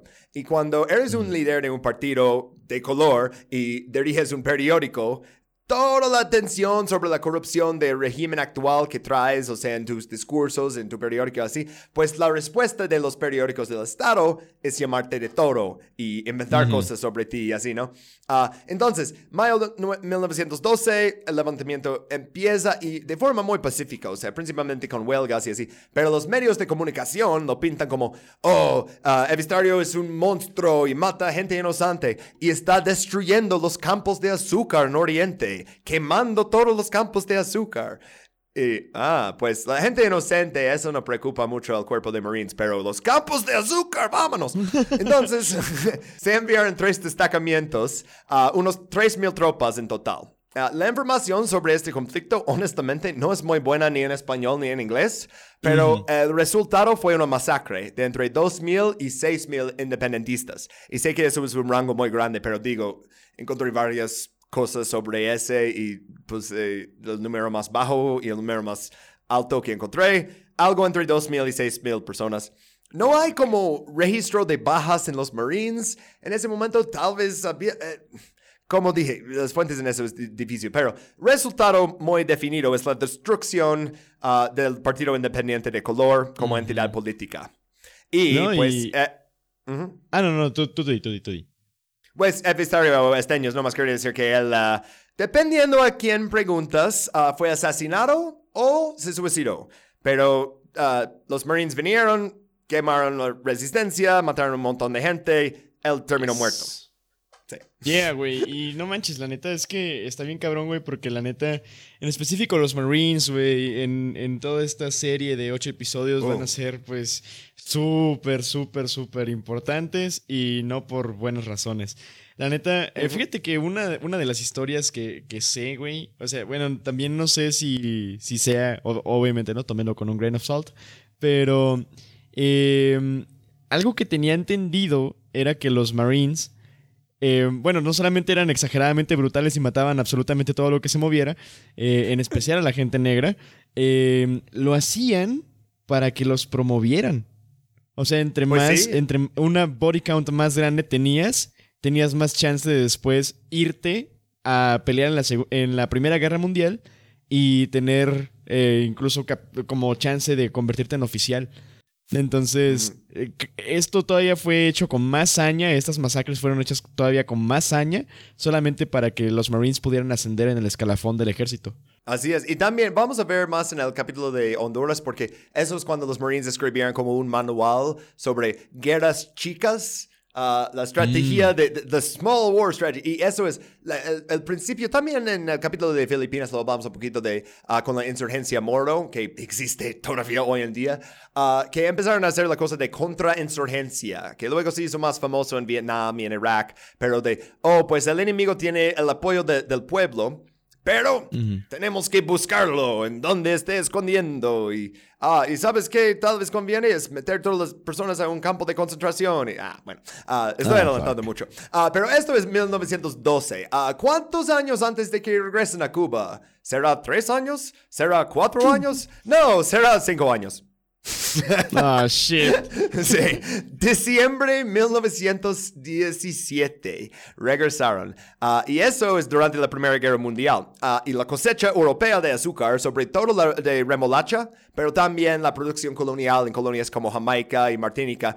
Todo eso fue destruido por años de guerra y pues submarinos ah, alemanes, toda la cosa, ¿no? O sea, entonces, ah, el descontento de los trabajadores también supuso un problema para el cultivo de azúcar en Cuba. Entonces, Estados Unidos ya había declarado la guerra al Imperio Alemán en abril ese año, pero la mayoría de los soldados no llegaron a Europa hasta 1918. Pero en diciembre, o sea, antes de eso, mandaron Marines ya en una guerra mundial, pero no, primero tenemos que ir a Cuba para enseñar a esos trabajadores que necesitamos ese azúcar, que ahora es más valiosa que nunca, porque sabían que esa guerra que está pasando en Europa nos da una oportunidad de ganar más riqueza en la posguerra. No tanto como la Yeah. siguiente guerra, pero ya ese, ¿no? O sea, y al principio las tropas vinieron, y no a Guantánamo Bay, sino a a área afuera de La Habana, para entrenar en un clima cálido. Es, Mm, entrenar. tenemos Florida, tenemos Texas. No, nece- eh, no necesitas eso. Uh, pero luego les pusieron a trabajar como capataces para las compañías azucareras. Y wow, Cuba, 1918, tuvo una cosecha de azúcar sin precedentes. Y justo con el precio tan alto. Y todo lo que hacía falta era que les retuvieran a punto de fusil y que los hicieran trabajar. ¿Literalmente esclavitud? Sí.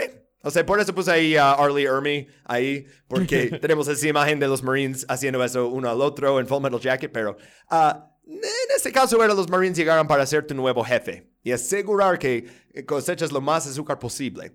Y entonces cabe mencionar el precio de azúcar en eso, porque normalmente estaba como entre 3, 4 centavos por libra.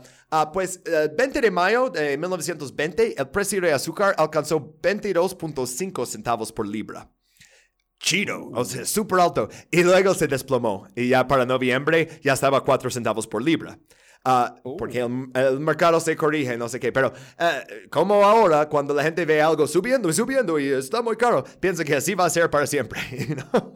Ah, en diciembre ya era menos de 3 centavos por libra. Entonces, los bancos cubanos, obviamente, más afectados, porque los bancos extranjeros, ellos tienen sólidas reservas monetarias. También les pueden dar líneas de crédito, bancos en Estados Unidos, en Washington, en Nueva York. Pueden capear la tormenta. Entonces, esos ciclos de auge y caída siempre favorecen a los más ricos. Y es y como este ah, desplomo del mercado de azúcar, o sea, al principio generó mucha riqueza cubana y al final toda esa riqueza terminó siendo propiedad de Estados Unidos y lo demás en bancarrota.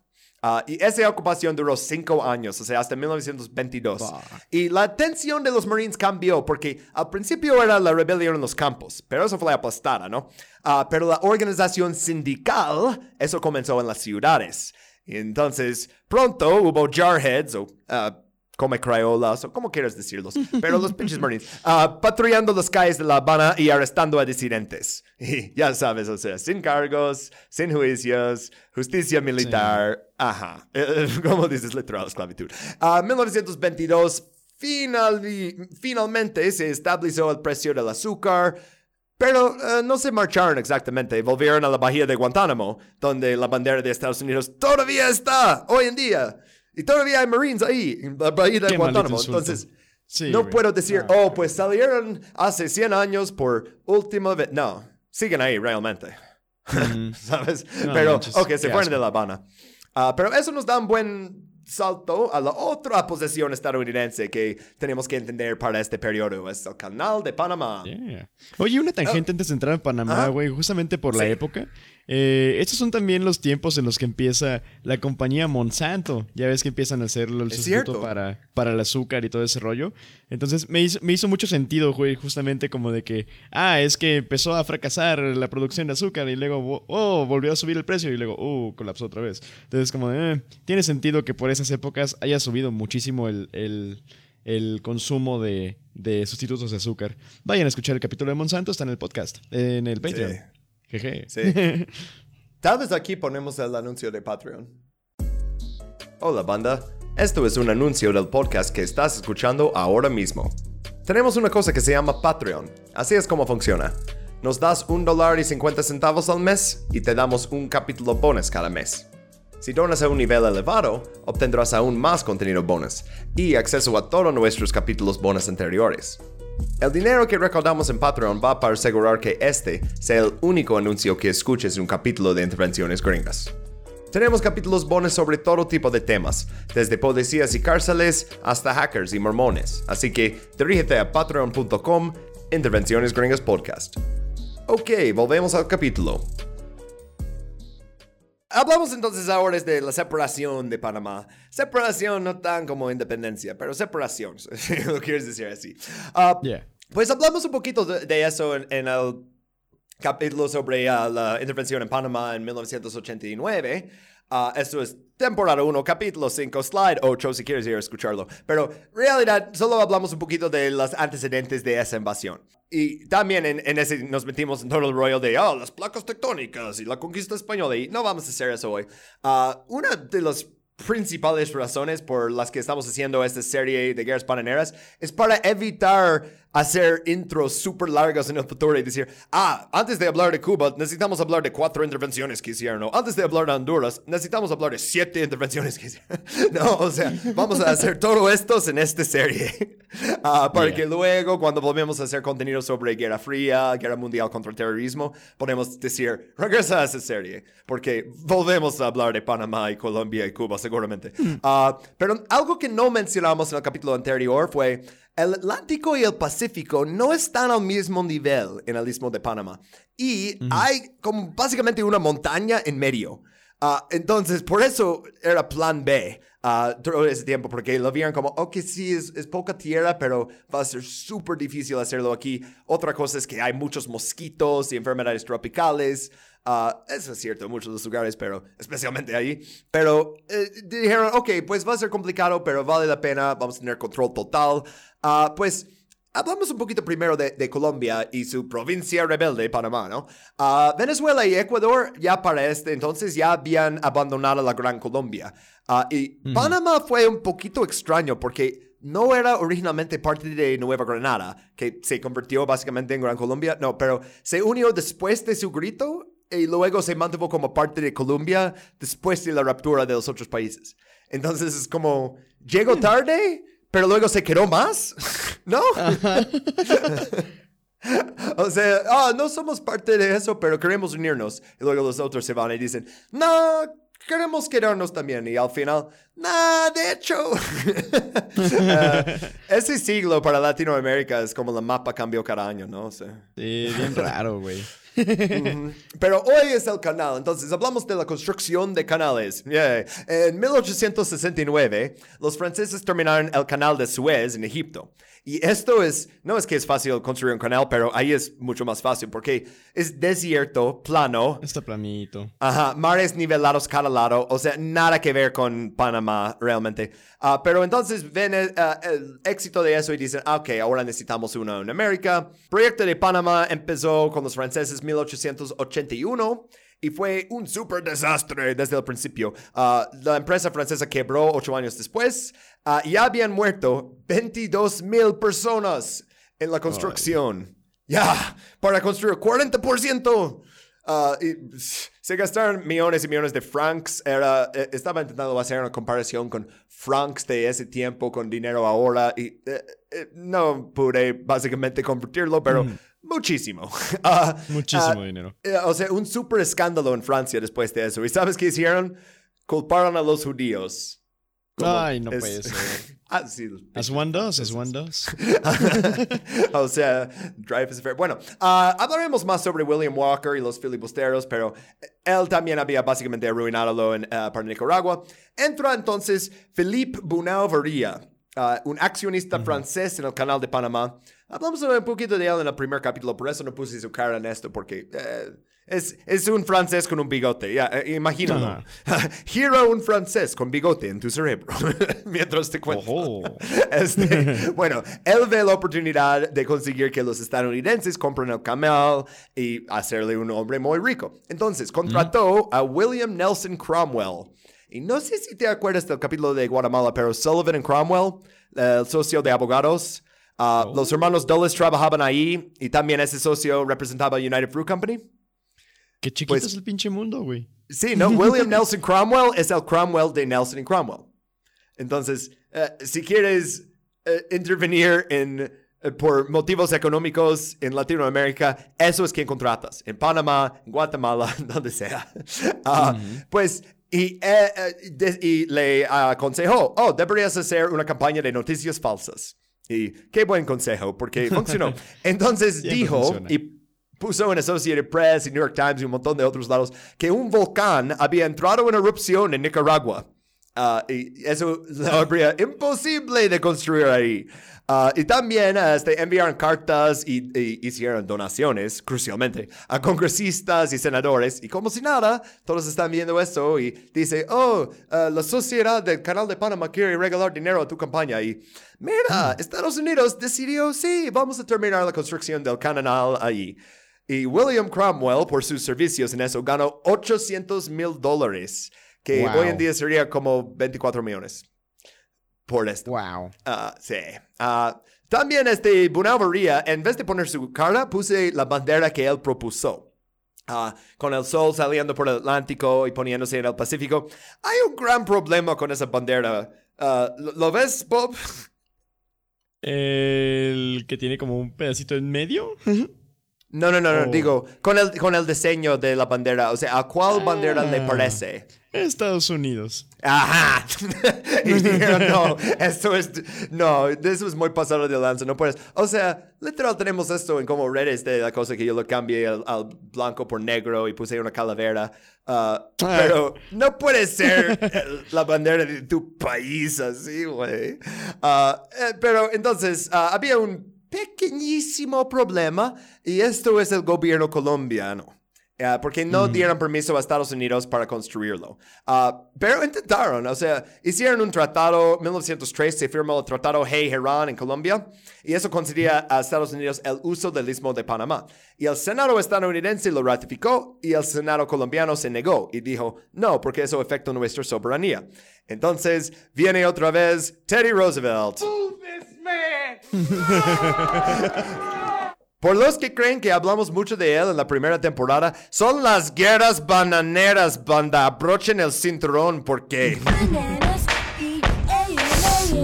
es todo Teddy. Eh, Va a estar en todos los pinches capítulos. Ah, ok, pues Teddy Roosevelt dijo al movimiento independentista panameño que si rebelan abiertamente contra Bogotá, la Marina y los marines estadounidenses los apoyaron.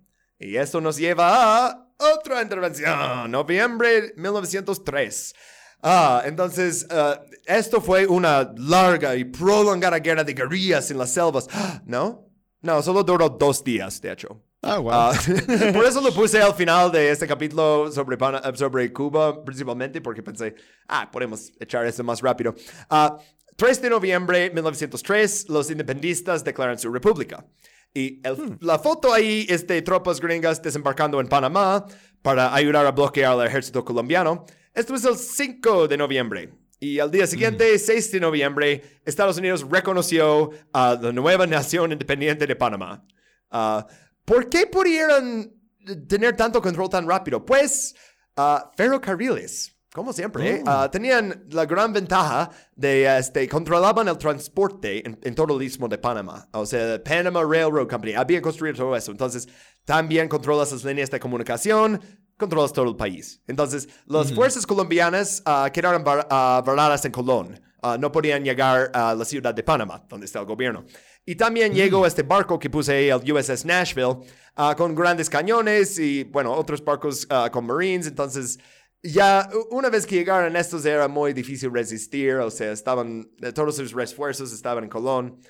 Lo, lo hicieron muy rápido, o sea, tomaron control del país y ya eh, estaban poniendo la tinta, o sea, su firma en la constitución y la nueva reconocimiento y así. Ah, no Ajá. tenían mucho tiempo. Cabe mencionar aquí, Estados Unidos no estaba solo en Panamá.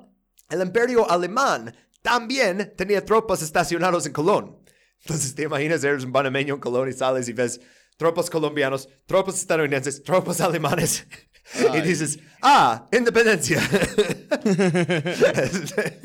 bueno, ah, desafortunadamente para el Kaiser, los ah, marineros gringos, los barcos y el control sobre Ciudad de Panamá significaba que no, no tendría su mano libre en Sudamérica que tanto deseaba. Para el Kaiser, él consideraba que Sudamérica, especialmente el cono sur, era el lugar perfecto para la raza alemana. Hmm, interesante. Ah, y, y quería, quería este, como un- a- algún tipo de colonia en the West Indies, o sea, en el Caribe, ¿no? Ah, pero especialmente mano libre en Sudamérica. O sea, eh, la gran mentira de la historia de Alemania en el siglo XX es que, oh, Hitler empezó todo. No, no, no, realmente no. Era hombre de su época.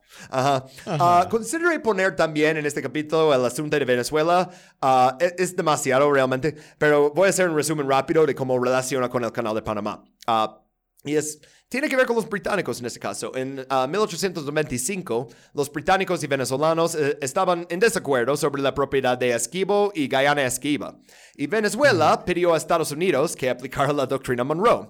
Ah, entonces dice, en este caso no es como invadir mi país, dice, oye, tú dices que todo esto de América es como tu esfera de Para los influencia. americanos. Sí, exacto. Entonces tú tienes que mantener los británicos fuera. Y el presidente en ese momento era Grover Cleveland. Y vimos Grover Cleveland en el capítulo de Hawaii y él eh, tiene sus problemas, ¿eh? pero no era tan imperialista como alguien como Teddy Roosevelt. Reafirmó la doctrina Monroe eh, y desautorizó nuevas colonias europeas en América. Uh. Pero básicamente dejó que los británicos quedaran con la mayor parte del territorio. Entonces dijo, mira, mira, mira, mira, mira, el río Monroe sí, sí, sí, pero este, eh, pensamos que era británico antes y no están haciendo una nueva colonia, entonces, eh. Ah, pero entonces los británicos luego están un poquito apoderados en eso porque dicen, ah, mira, ya podemos hacer lo que queremos en Sudamérica, en Centroamérica, y no va a hacer nada. En diciembre de 1902, británicos, alemanes y italianos impusieron un bloqueo contra Venezuela porque no les habían pagado las deudas. Eh, Teddy Roosevelt vio eso y dijo, oh, son tres potencias europeas, no quiero empezar una guerra mundial. Entonces él permitió que el bloqueo continuara. Pero presionó a los europeos para que se retiraron. Entonces, tres meses después se retiraron, o sea, pero sin balas entre eh, estadounidenses y británicos y alemanes, porque eso no pueden tener. Ajá. Porque es tan racismo. cínico. Sí, exacto. Pero bueno, y también porque son países más industrializados que son más capaces de resistir, ¿no? Ah, también tiene que ver con cosas pragmáticas, ¿no? Ah, Sí, pero sí. eh, eh, ahí es donde obtenemos el corolario Roosevelt, o sea, en 1902 y el siguiente año está en Panamá. Y él básicamente dice, ah, podemos intervenir si creemos que un país latinoamericano no va a pagar sus deudas para evitar la intervención europea. Entonces, y lo hablo como acción policial internacional por primera vez. Entonces, esto es relevante con eso del canal de Panamá porque por tener alemanes ahí pueden decir eso que hicimos para asegurar la independencia de Panamá no es solo un asunto entre Panamá y Colombia. No, estamos ahí porque no queremos que los alemanes toman el poder de Panamá como su colonia. La audacia, güey. Sí. Eh, y tenían como esas eh, ocasiones recientes para poder fingir que es así, ¿no? Ah, pues eh, en esta ocasión vimos que Roosevelt es mucho más probable que enviar tropas cuando no va a provocar Reino Unido y Alemania al mismo tiempo. Pero eh, todo eso de, oh, ah, mira, hay alemanes aquí, ah, entonces necesitamos poner independientes, pero luego, como vimos, su ministro y, y, y todos, nomás es Charles Magoon otra vez, o sea, Ma- mandamos Charles Magoon ahí, pero sí, así pueden pintar a los alemanes como agresores y, ah, sí eran, pero no, no tanto. O sea, ah, no sé, o sea, tal vez algún panameño nos puede decir si prefiere ser colonizado por alemanes o por gringos, pero yo creo que la mayoría dirían por ninguno.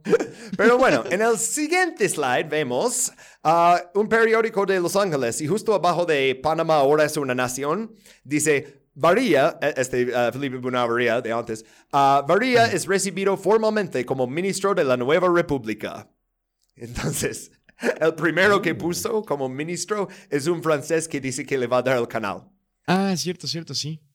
Incluso antes de mandar su, su primero. Y Felipe uh, Bunavarría es un personaje conocido por lectores de periódicos. O sea, eh, él había hecho toda la promoción del canal. Ya es- eh, dice, me pusieron ministro por cable. Y entonces empezó a negociar un tratado para dar todo el control del canal de Estados Unidos antes de que alguien puede eh, darse cuenta de qué está pasando y, y pararlo. Entonces, todo está modo express en este el nuevo tratado, el Tratado High Bunavarría. Este se firmó 18 de noviembre 1903. Entonces, de declarar su independencia a firmar el control del canal, 15 días. 15 días. Wow. fue. Eh, no pierde el tiempo, ¿eh? El, el 15 Nope. días, le dicen. No, y este, el otro matado, porque hablamos de Bonavería, el otro nombre ahí, Hay, es uh, el secretario del Estado John Hay. Tipo interesante, no tan importante para el capítulo. Otro amigo personal de Theodore Roosevelt, uh, el padre. Era el amigo personal de su papá. Entonces conocía a, a TR Jr. en su infancia. Y uh, entonces, como todos los demás en ese capítulo, si quieres tener un buen trabajo en el gobierno en Estados Unidos, tienes que adular a las familias poderosas. Porque él conocía a Teddy de niño y pensó, este niño es muy impulsivo, ah, no tiene carácter fuerte, pero luego dice, ¿puedo ser secretario del Estado, señor presidente? Ah, bueno, no quiero hablar más de él. Gobierno de Estados Unidos y un inversor francés, ellos están acordando el trato del canal. ¿Sabes quién no está de acuerdo? Pues obvio, los panameños. Los panameños. Ni uno solo firmó ese tratado. No aparece firmas de panameños, para nada. Eso no importa. El tratado fue confirmado por una delegación panameña en Washington en diciembre, porque la delegación estaba ahí, luego ah, uno escribió como, ah, yo no pensé que tenía elección, o sea, que lo firmara o que desaparecía. y bueno, Oh, las obras seguían adelante, ¿no? Ah, el canal no estaría terminado hasta 1914. Pero Estados Unidos necesitaba otra cosa que el canal, o sea, necesitaba el control del país. Entonces, Constitución panameña de 1904, artículo 136, garantiza a Estados Unidos el derecho a intervenir en cualquier parte de Panamá para restablecer la paz pública y el orden constitucional. Oh, eso me suena muy parecido. Lo hicieron de nuevo.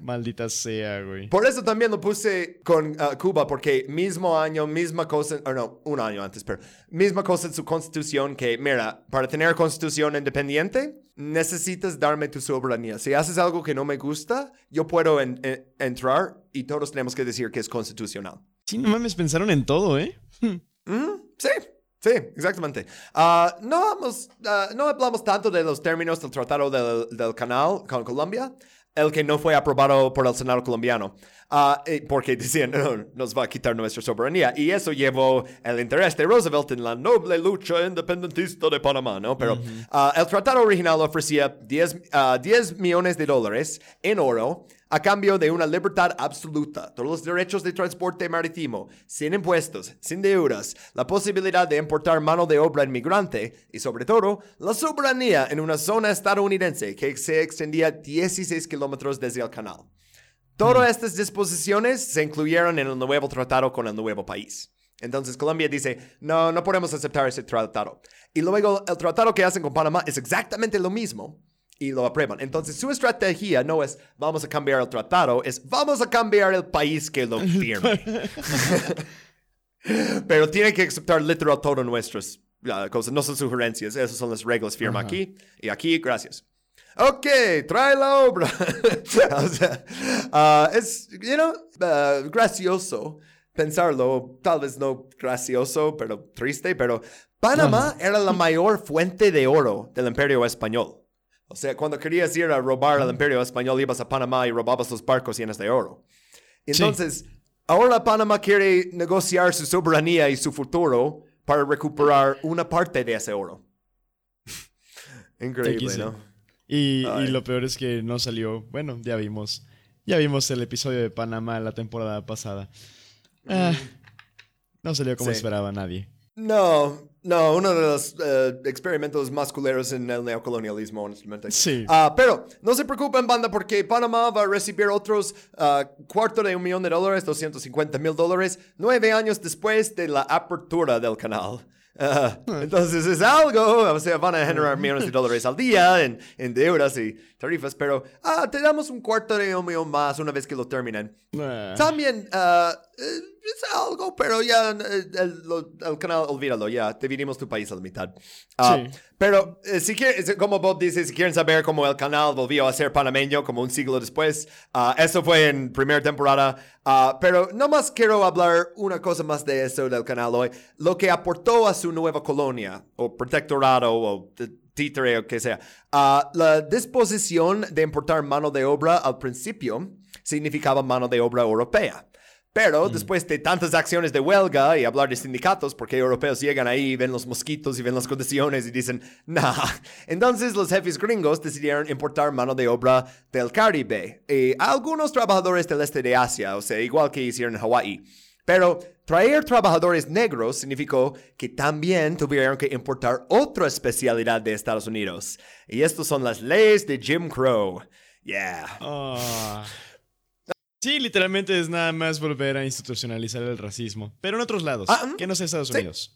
Sí, la segregación racial se convirtió en ley en Panamá por primera vez.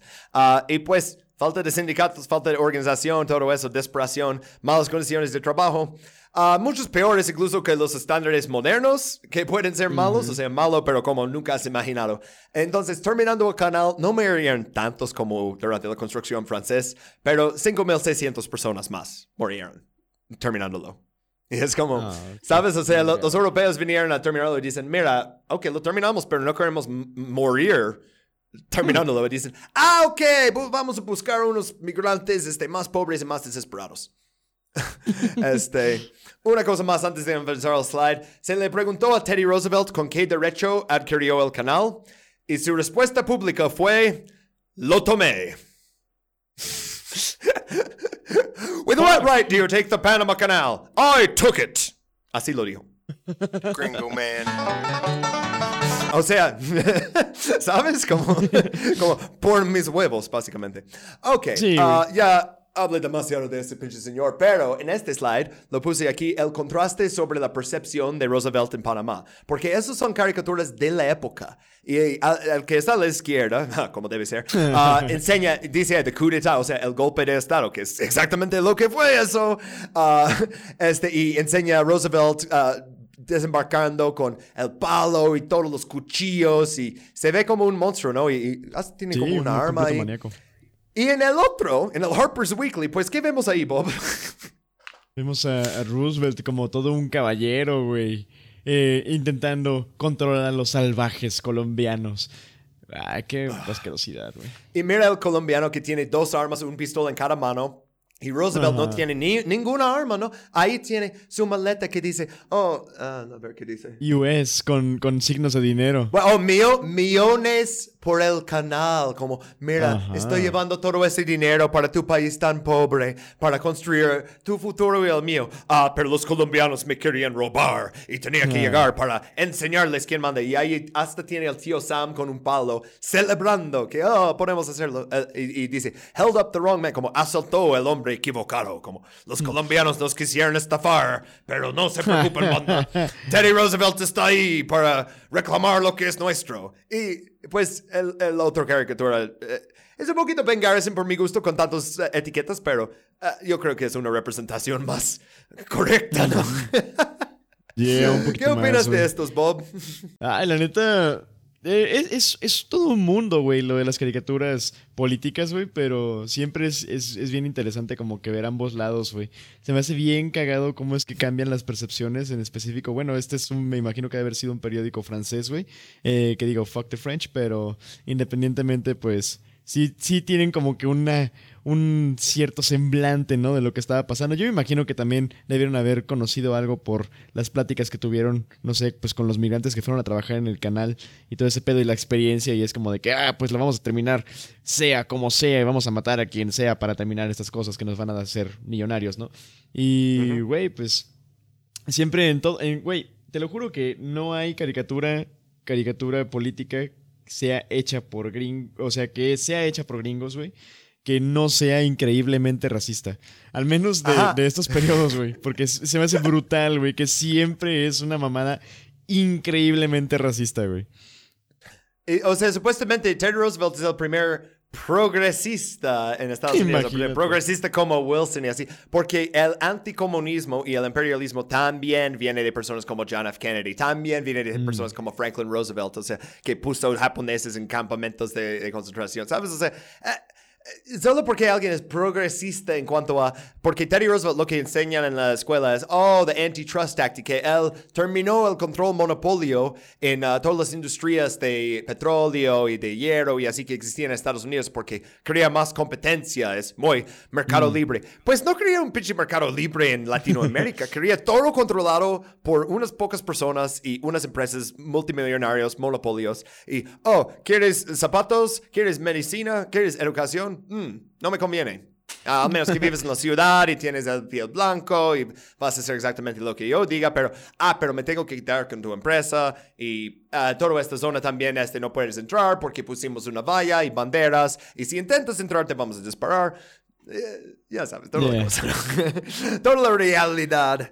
Pero es, es increíble que, o sea, tenía que meterme a como el sitio de Teddy Roosevelt Heritage para sacar eh, las cartas y leer cosas que él escribió. Y están este, preservados por como sus, ah, no sé, sus bisnietos o tartanietos ya a este punto, ¿no? Pero, uff, piensan que su, su abuelo era el mejor persona en toda la historia. Y si solo te limitas a lo que Teddy Roosevelt hizo dentro de Estados Unidos, te puedes contar esa mentira, o sea, de cierta forma. Sí, güey. Hasta lo de los ositos, güey. Sí, pero si miras tantito las- lo que hizo en el mundo y cómo cambió la relación de Estados Unidos con el mundo, nah, Sí, no de los peores, ¿sabes? O sea, ah, Sí, de verdad que sí, güey. Porque no mames, hasta esa imagen de que, ay, sí, güey, es que le abrió los parques nacionales. ¿Sabes por qué abrió los parques nacionales? O de que, ay, güey, es que el osito de felpa, güey, la chingada. Es como, no mames, banda. O sea, neta, pónganse a ver como exactamente cuáles eran las razones de que sucedieron esas cosas con Roosevelt. Y en realidad con cualquier personaje, personaje así como que está intentado ser mostrado como un héroe. Pónganse a ver las razones detrás de las acciones que tomaron y se van a dar cuenta de que no, no hay cosas muy bonitas detrás. Siempre es un, cagadero, güey. Y Roosevelt, güey, la neta, fíjate que yo sí le tenía un cierto respeto hasta antes de hacer el, el podcast y wow, ha cambiado, mi- ha cambiado mi punto de vista muy cabrón, güey. hizo lo que tenía que hacer y luego no tenía que hacer nada de eso. ¿De qué estaba hablando? Estaba repitiendo propaganda por ignorancia, porque es algo que todos hacemos todo el tiempo, güey. O sea, si no sabemos mucho de un tema, sabemos lo que nos ha presentado con propaganda persistente, ¿no? Y hasta que haces tu propia investigación, oh, escuchas un capítulo de Francisco Carnegie Podcast, ah, no vas a saber todos los detalles que son importantes, porque a veces esos detalles están dentro de libros muy grandes, ¿sabes? Y necesitas que alguien le dé una lectura y que te explique en un podcast con slides. Eh, por eso estamos aquí. y porque somos bien nerds. Ah, por cierto, quiero leer una cita sobre eh, eso del imperialismo estadounidense y, y que al pueblo no le gusta. Y de hecho, esta cita es de 1956, pero aplica. Ah, y dice, ahora el imperialismo estadounidense es bastante poderoso, pero en realidad no lo es. Es muy débil políticamente porque está divorciado de las masas populares y no le gusta a todo el mundo y tampoco al pueblo estadounidense. En apariencia es muy poderoso, pero en realidad no hay nada que temer. Es un tigre de papel. Y sí, tigre de papel. Estoy citando a Mao Zedong, pero el asunto no es que, oh, deben ser maoístas. No, el asunto es que está diciendo que él se dio cuenta, incluso al pueblo estadounidense no les gusta eso. Cuando se enteran de los detalles, de exactamente qué hicieron en Cuba, de exactamente cómo mantuvieron el poder, dicen, esto está horrible. Si hay gente en contra de Jim Crow en Estados Unidos y luego tuvieron que cambiarlo, ¿sabes? Eh, obviamente gente va a estar en contra de Jim Crow en Panamá.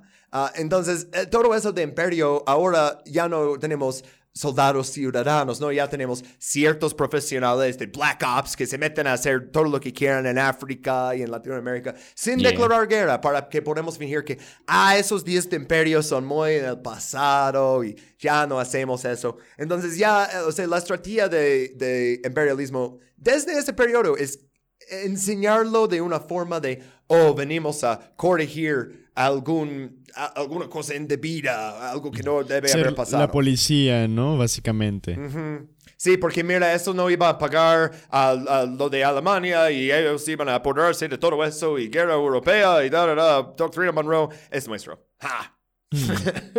o sea, es eh, eh, tanta conversación de ellos, o sea, tanta propaganda para básicamente, oh, podemos invadir tu país cuando queremos, si es 100% nuestro, y si no te gusta, chica tu madre.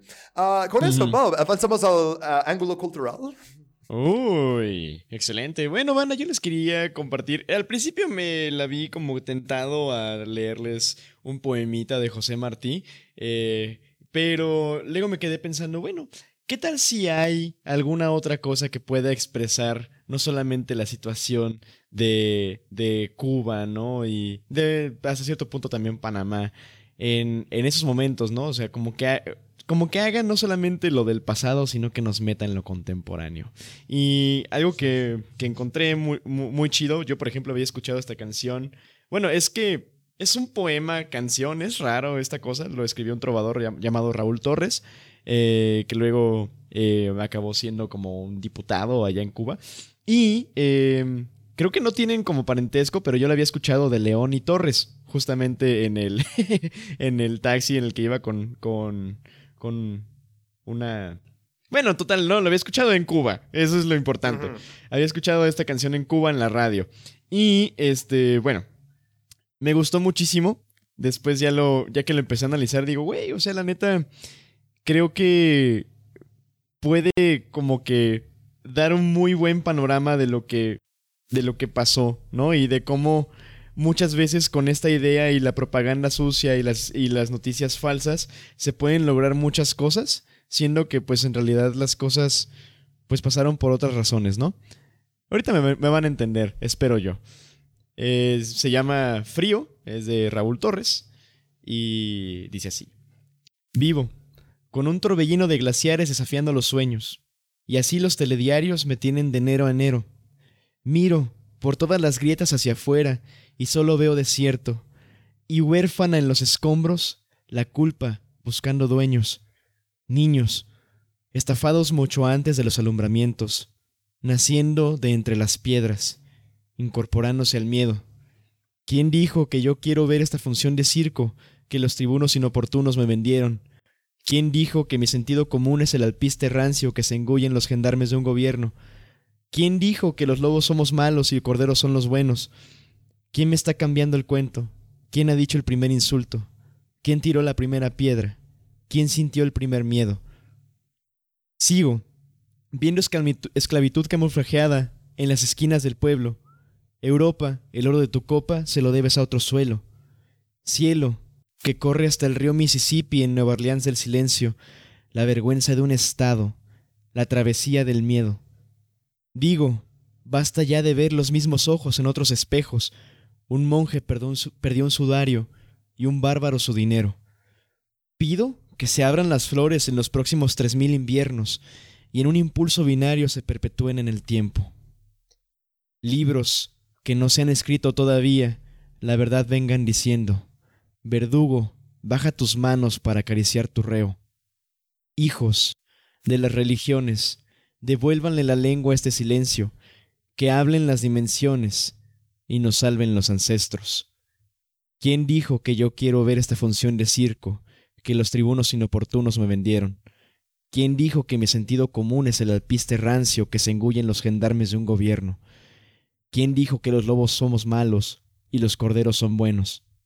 ¿Quién me está cambiando el cuento? ¿Quién ha dicho el primer insulto? ¿Quién tiró la primera piedra? ¿Quién sintió el primer miedo?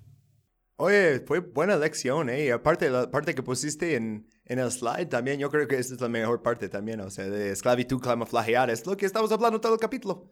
Yeah, Pues sí, mejor que José.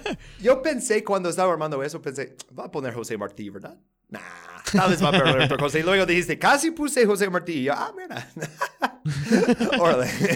Pues sí, órale. Este, es, es, es músico entonces este Raúl Torres. Ya, es, un, es un trovador, hace, hace trova y, y te digo, yo lo escuché, escuché la versión de, de León y Torres, eh, que un, un vocerrón ese señor, eh, canta pop y la neta muy, muy chido. Eh, pero justamente lo chido es que pues también son parte, eran parte del gobierno revolucionario eh, de Cuba, ¿no? Entonces son, son personas que pues sí han vivido de primera mano el cagadero, ¿no? Hasta, hasta, eh, hasta hace poquito. Entonces, digo, no es la misma situación la que vive Cuba ahorita a la que vivía hace un siglo. Pero. No, ya están en la- ahora en la lista de estados que patrocinan terrorismo. Gracias. Estados Unidos. Y eh, Trump puso 239 nuevas sanciones contra ellos. Eh, Yeah. Ya sé que dije que no iba a hablar más de la revolución cubana. Pero eh, están intentando hacer exactamente lo mismo desde Kennedy y no funciona. Y Sí. siguen haciéndolo. En los 90 publicaron. eh, llegaremos a eso en otro capítulo, pero publicaron un Yeah. reporte que dice: las sanciones no están funcionando. Pensamos que no van a funcionar, pero. Van a seguir. o sea, Sí. eh, eh, eh, y casi siempre que se habla de esa revolución, hablan de, Ba- de Batista antes, o sea, de Fulgencio Batista y lo malo que era y así, pero yo creo que esa época de historia es aún más importante de entender, porque ¿cuántas intervenciones en Cuba vimos en este? O sea, si cuentas lo de la Constitución y luego los Marines y luego este, ah, ocupando el país en como tres ocasiones, entrando a hacer un masacre y luego largándose. eh, entiendes ya por qué, oh, pues, ¿cómo puede decir Fidel Castro tantas cosas malas de Estados Unidos? ¿Por qué los vivió, güey? Ya, ¿cómo no? ¿No? O sea, es nada más como ver nada más un poquito del contexto, porque incluso Fulgencio Batista no tiene nada de sentido si no lo vemos contextualizado con el pasado. Porque justamente algo que hacen muchas veces los gringos y los medios gringos es como hablar nada más de Batista y decir como, oh, bueno, sí, sí era malo, pero era anticomunista. Y es como, no, güey, o sea. ¿Qué hay detrás? Exacto, ¿no? Es como, verga, ¿qué hay detrás? ¿Qué hay co- con todo este pedo de las regiones azucareras? Con todo este pedo de las, de las guerras bananeras? ¿Qué pasó antes, durante varios, durante un periodo de más de un siglo? Que han seguido chingando y chingando y chingando. Güey, totalmente. Y eh, básicamente también poner instituciones, instituciones racistas, güey, en un lugar que literalmente hubo una lucha racial para poderse liberar, güey. O sea, qué maldito insulto, porque todo el tiempo, durante más de un siglo, los Estados Unidos no ha parado de estar mame y mame y mame y chingue y chingue y chingue con Cuba. o sea, Ah, y, sí. y luego, y luego se preguntan, eh, güey, pues ¿por qué los cubanos no les gustan, no les caen bien los americanos, no? Es como, ¿por qué será? ¿Por qué será? Sí, me pregunto por qué. Ah, pues, ok, en este último slide puse un meme que estoy bastante orgulloso, aunque parece algo de una película de terror.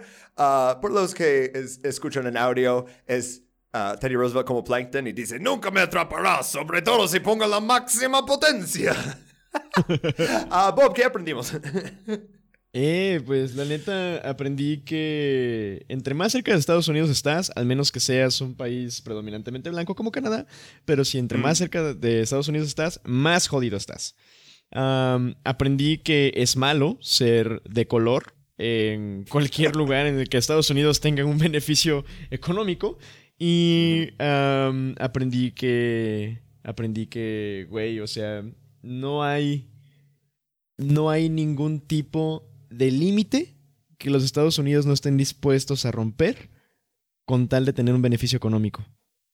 O sea, Sí. y eso Y para- creo que lo hemos visto desde la temporada pasada. No hay un límite que esos cabrones no estén dispuestos a romper. Y no es para todos, o sea, no es que, oh, vamos a robar todo ese dinero y darlo a nuestros ciudadanos. No, es para ganar dinero para ciertas personas como Sullivan y Cromwell y United Fruit y los Dulles, y bueno, eso más adelante, pero, ah, pero sí, o sea, que todavía hay huelgas y acciones eh, sindicales y así en Estados Unidos, están reprimiendo a, a estos también. Pero, o sea, lo más importante es tener esas materias primas ah, aseguradas, ¿no? O sea, que sea azúcar y luego, como vamos a ver mucho más en esta temporada, que sea este, ah, plátanos y mucho más adelante que sea petróleo, pero las materias primas. Si, tu país no tiene materias primas, o sea, por ejemplo, Bután. Yo no creo que Estados Unidos va a invertir a Bután, ¿no?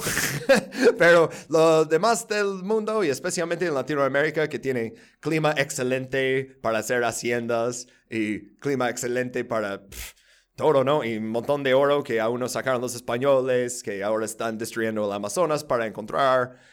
Uh, pues Estados Unidos estará en máxima potencia, pero no te preocupes porque realmente es porque uh, Colombia nos hizo mal o porque los cubanos no saben gobernarse o uh, otra mentira racista que, que inventan. Mm -hmm.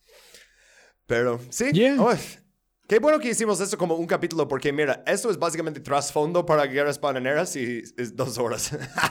yeah. No, más, sí, imagínate. Más o menos lo que esperaba. Ah, uh, uh, tenemos que hacer los uh, shoutouts de nuestros Patreons. Ok, una de las cosas que hacemos para nuestros Patreons es si donan a un nivel súper, súper elevado, 10 dólares al mes, uh, decimos su nombre al fin del capítulo como contribuidor extra especial. Entonces, son Alonso Ricano, Carolina Rincón, Dr. Luis Yanes Guerra, Romina Parrish, y ya, uh, y gracias a todos los demás de los Patreons, y gracias a todos que nos escuchan nomás los capítulos gratis y que nos dejan comentarios y que comparten el show con sus amigos y que nos dejan una revisión en Apple Podcasts y todas las otras cosas que se tiene que decir cuando eres un podcaster al final de tu capítulo. Uh, Bob, ¿algo más que quieres decir a nuestros oyentes antes de dejarlos? Los quiero muchísimo, son geniales. Eh, de, de, verdad, muchísimas gracias por, por apoyarnos en este hermoso proyecto y en este, en este bonito trabajo que, inclu que incluye leer cosas muy feas, pero Ah, eh, la, la, la, verdad es que lo vale, vale mucho la pena, vale mucho leer sus comentarios y pues sí, los, los queremos mucho. Eh, no, no tengan frutas en su, en su jardín porque de, de, seguro los Estados Unidos van a venir por ustedes. Así que ya, yeah, uh -huh. los quiero mucho. Cuídense. Ok, creo que lo cierro con este clip otra vez. Nos vemos. bye. bye.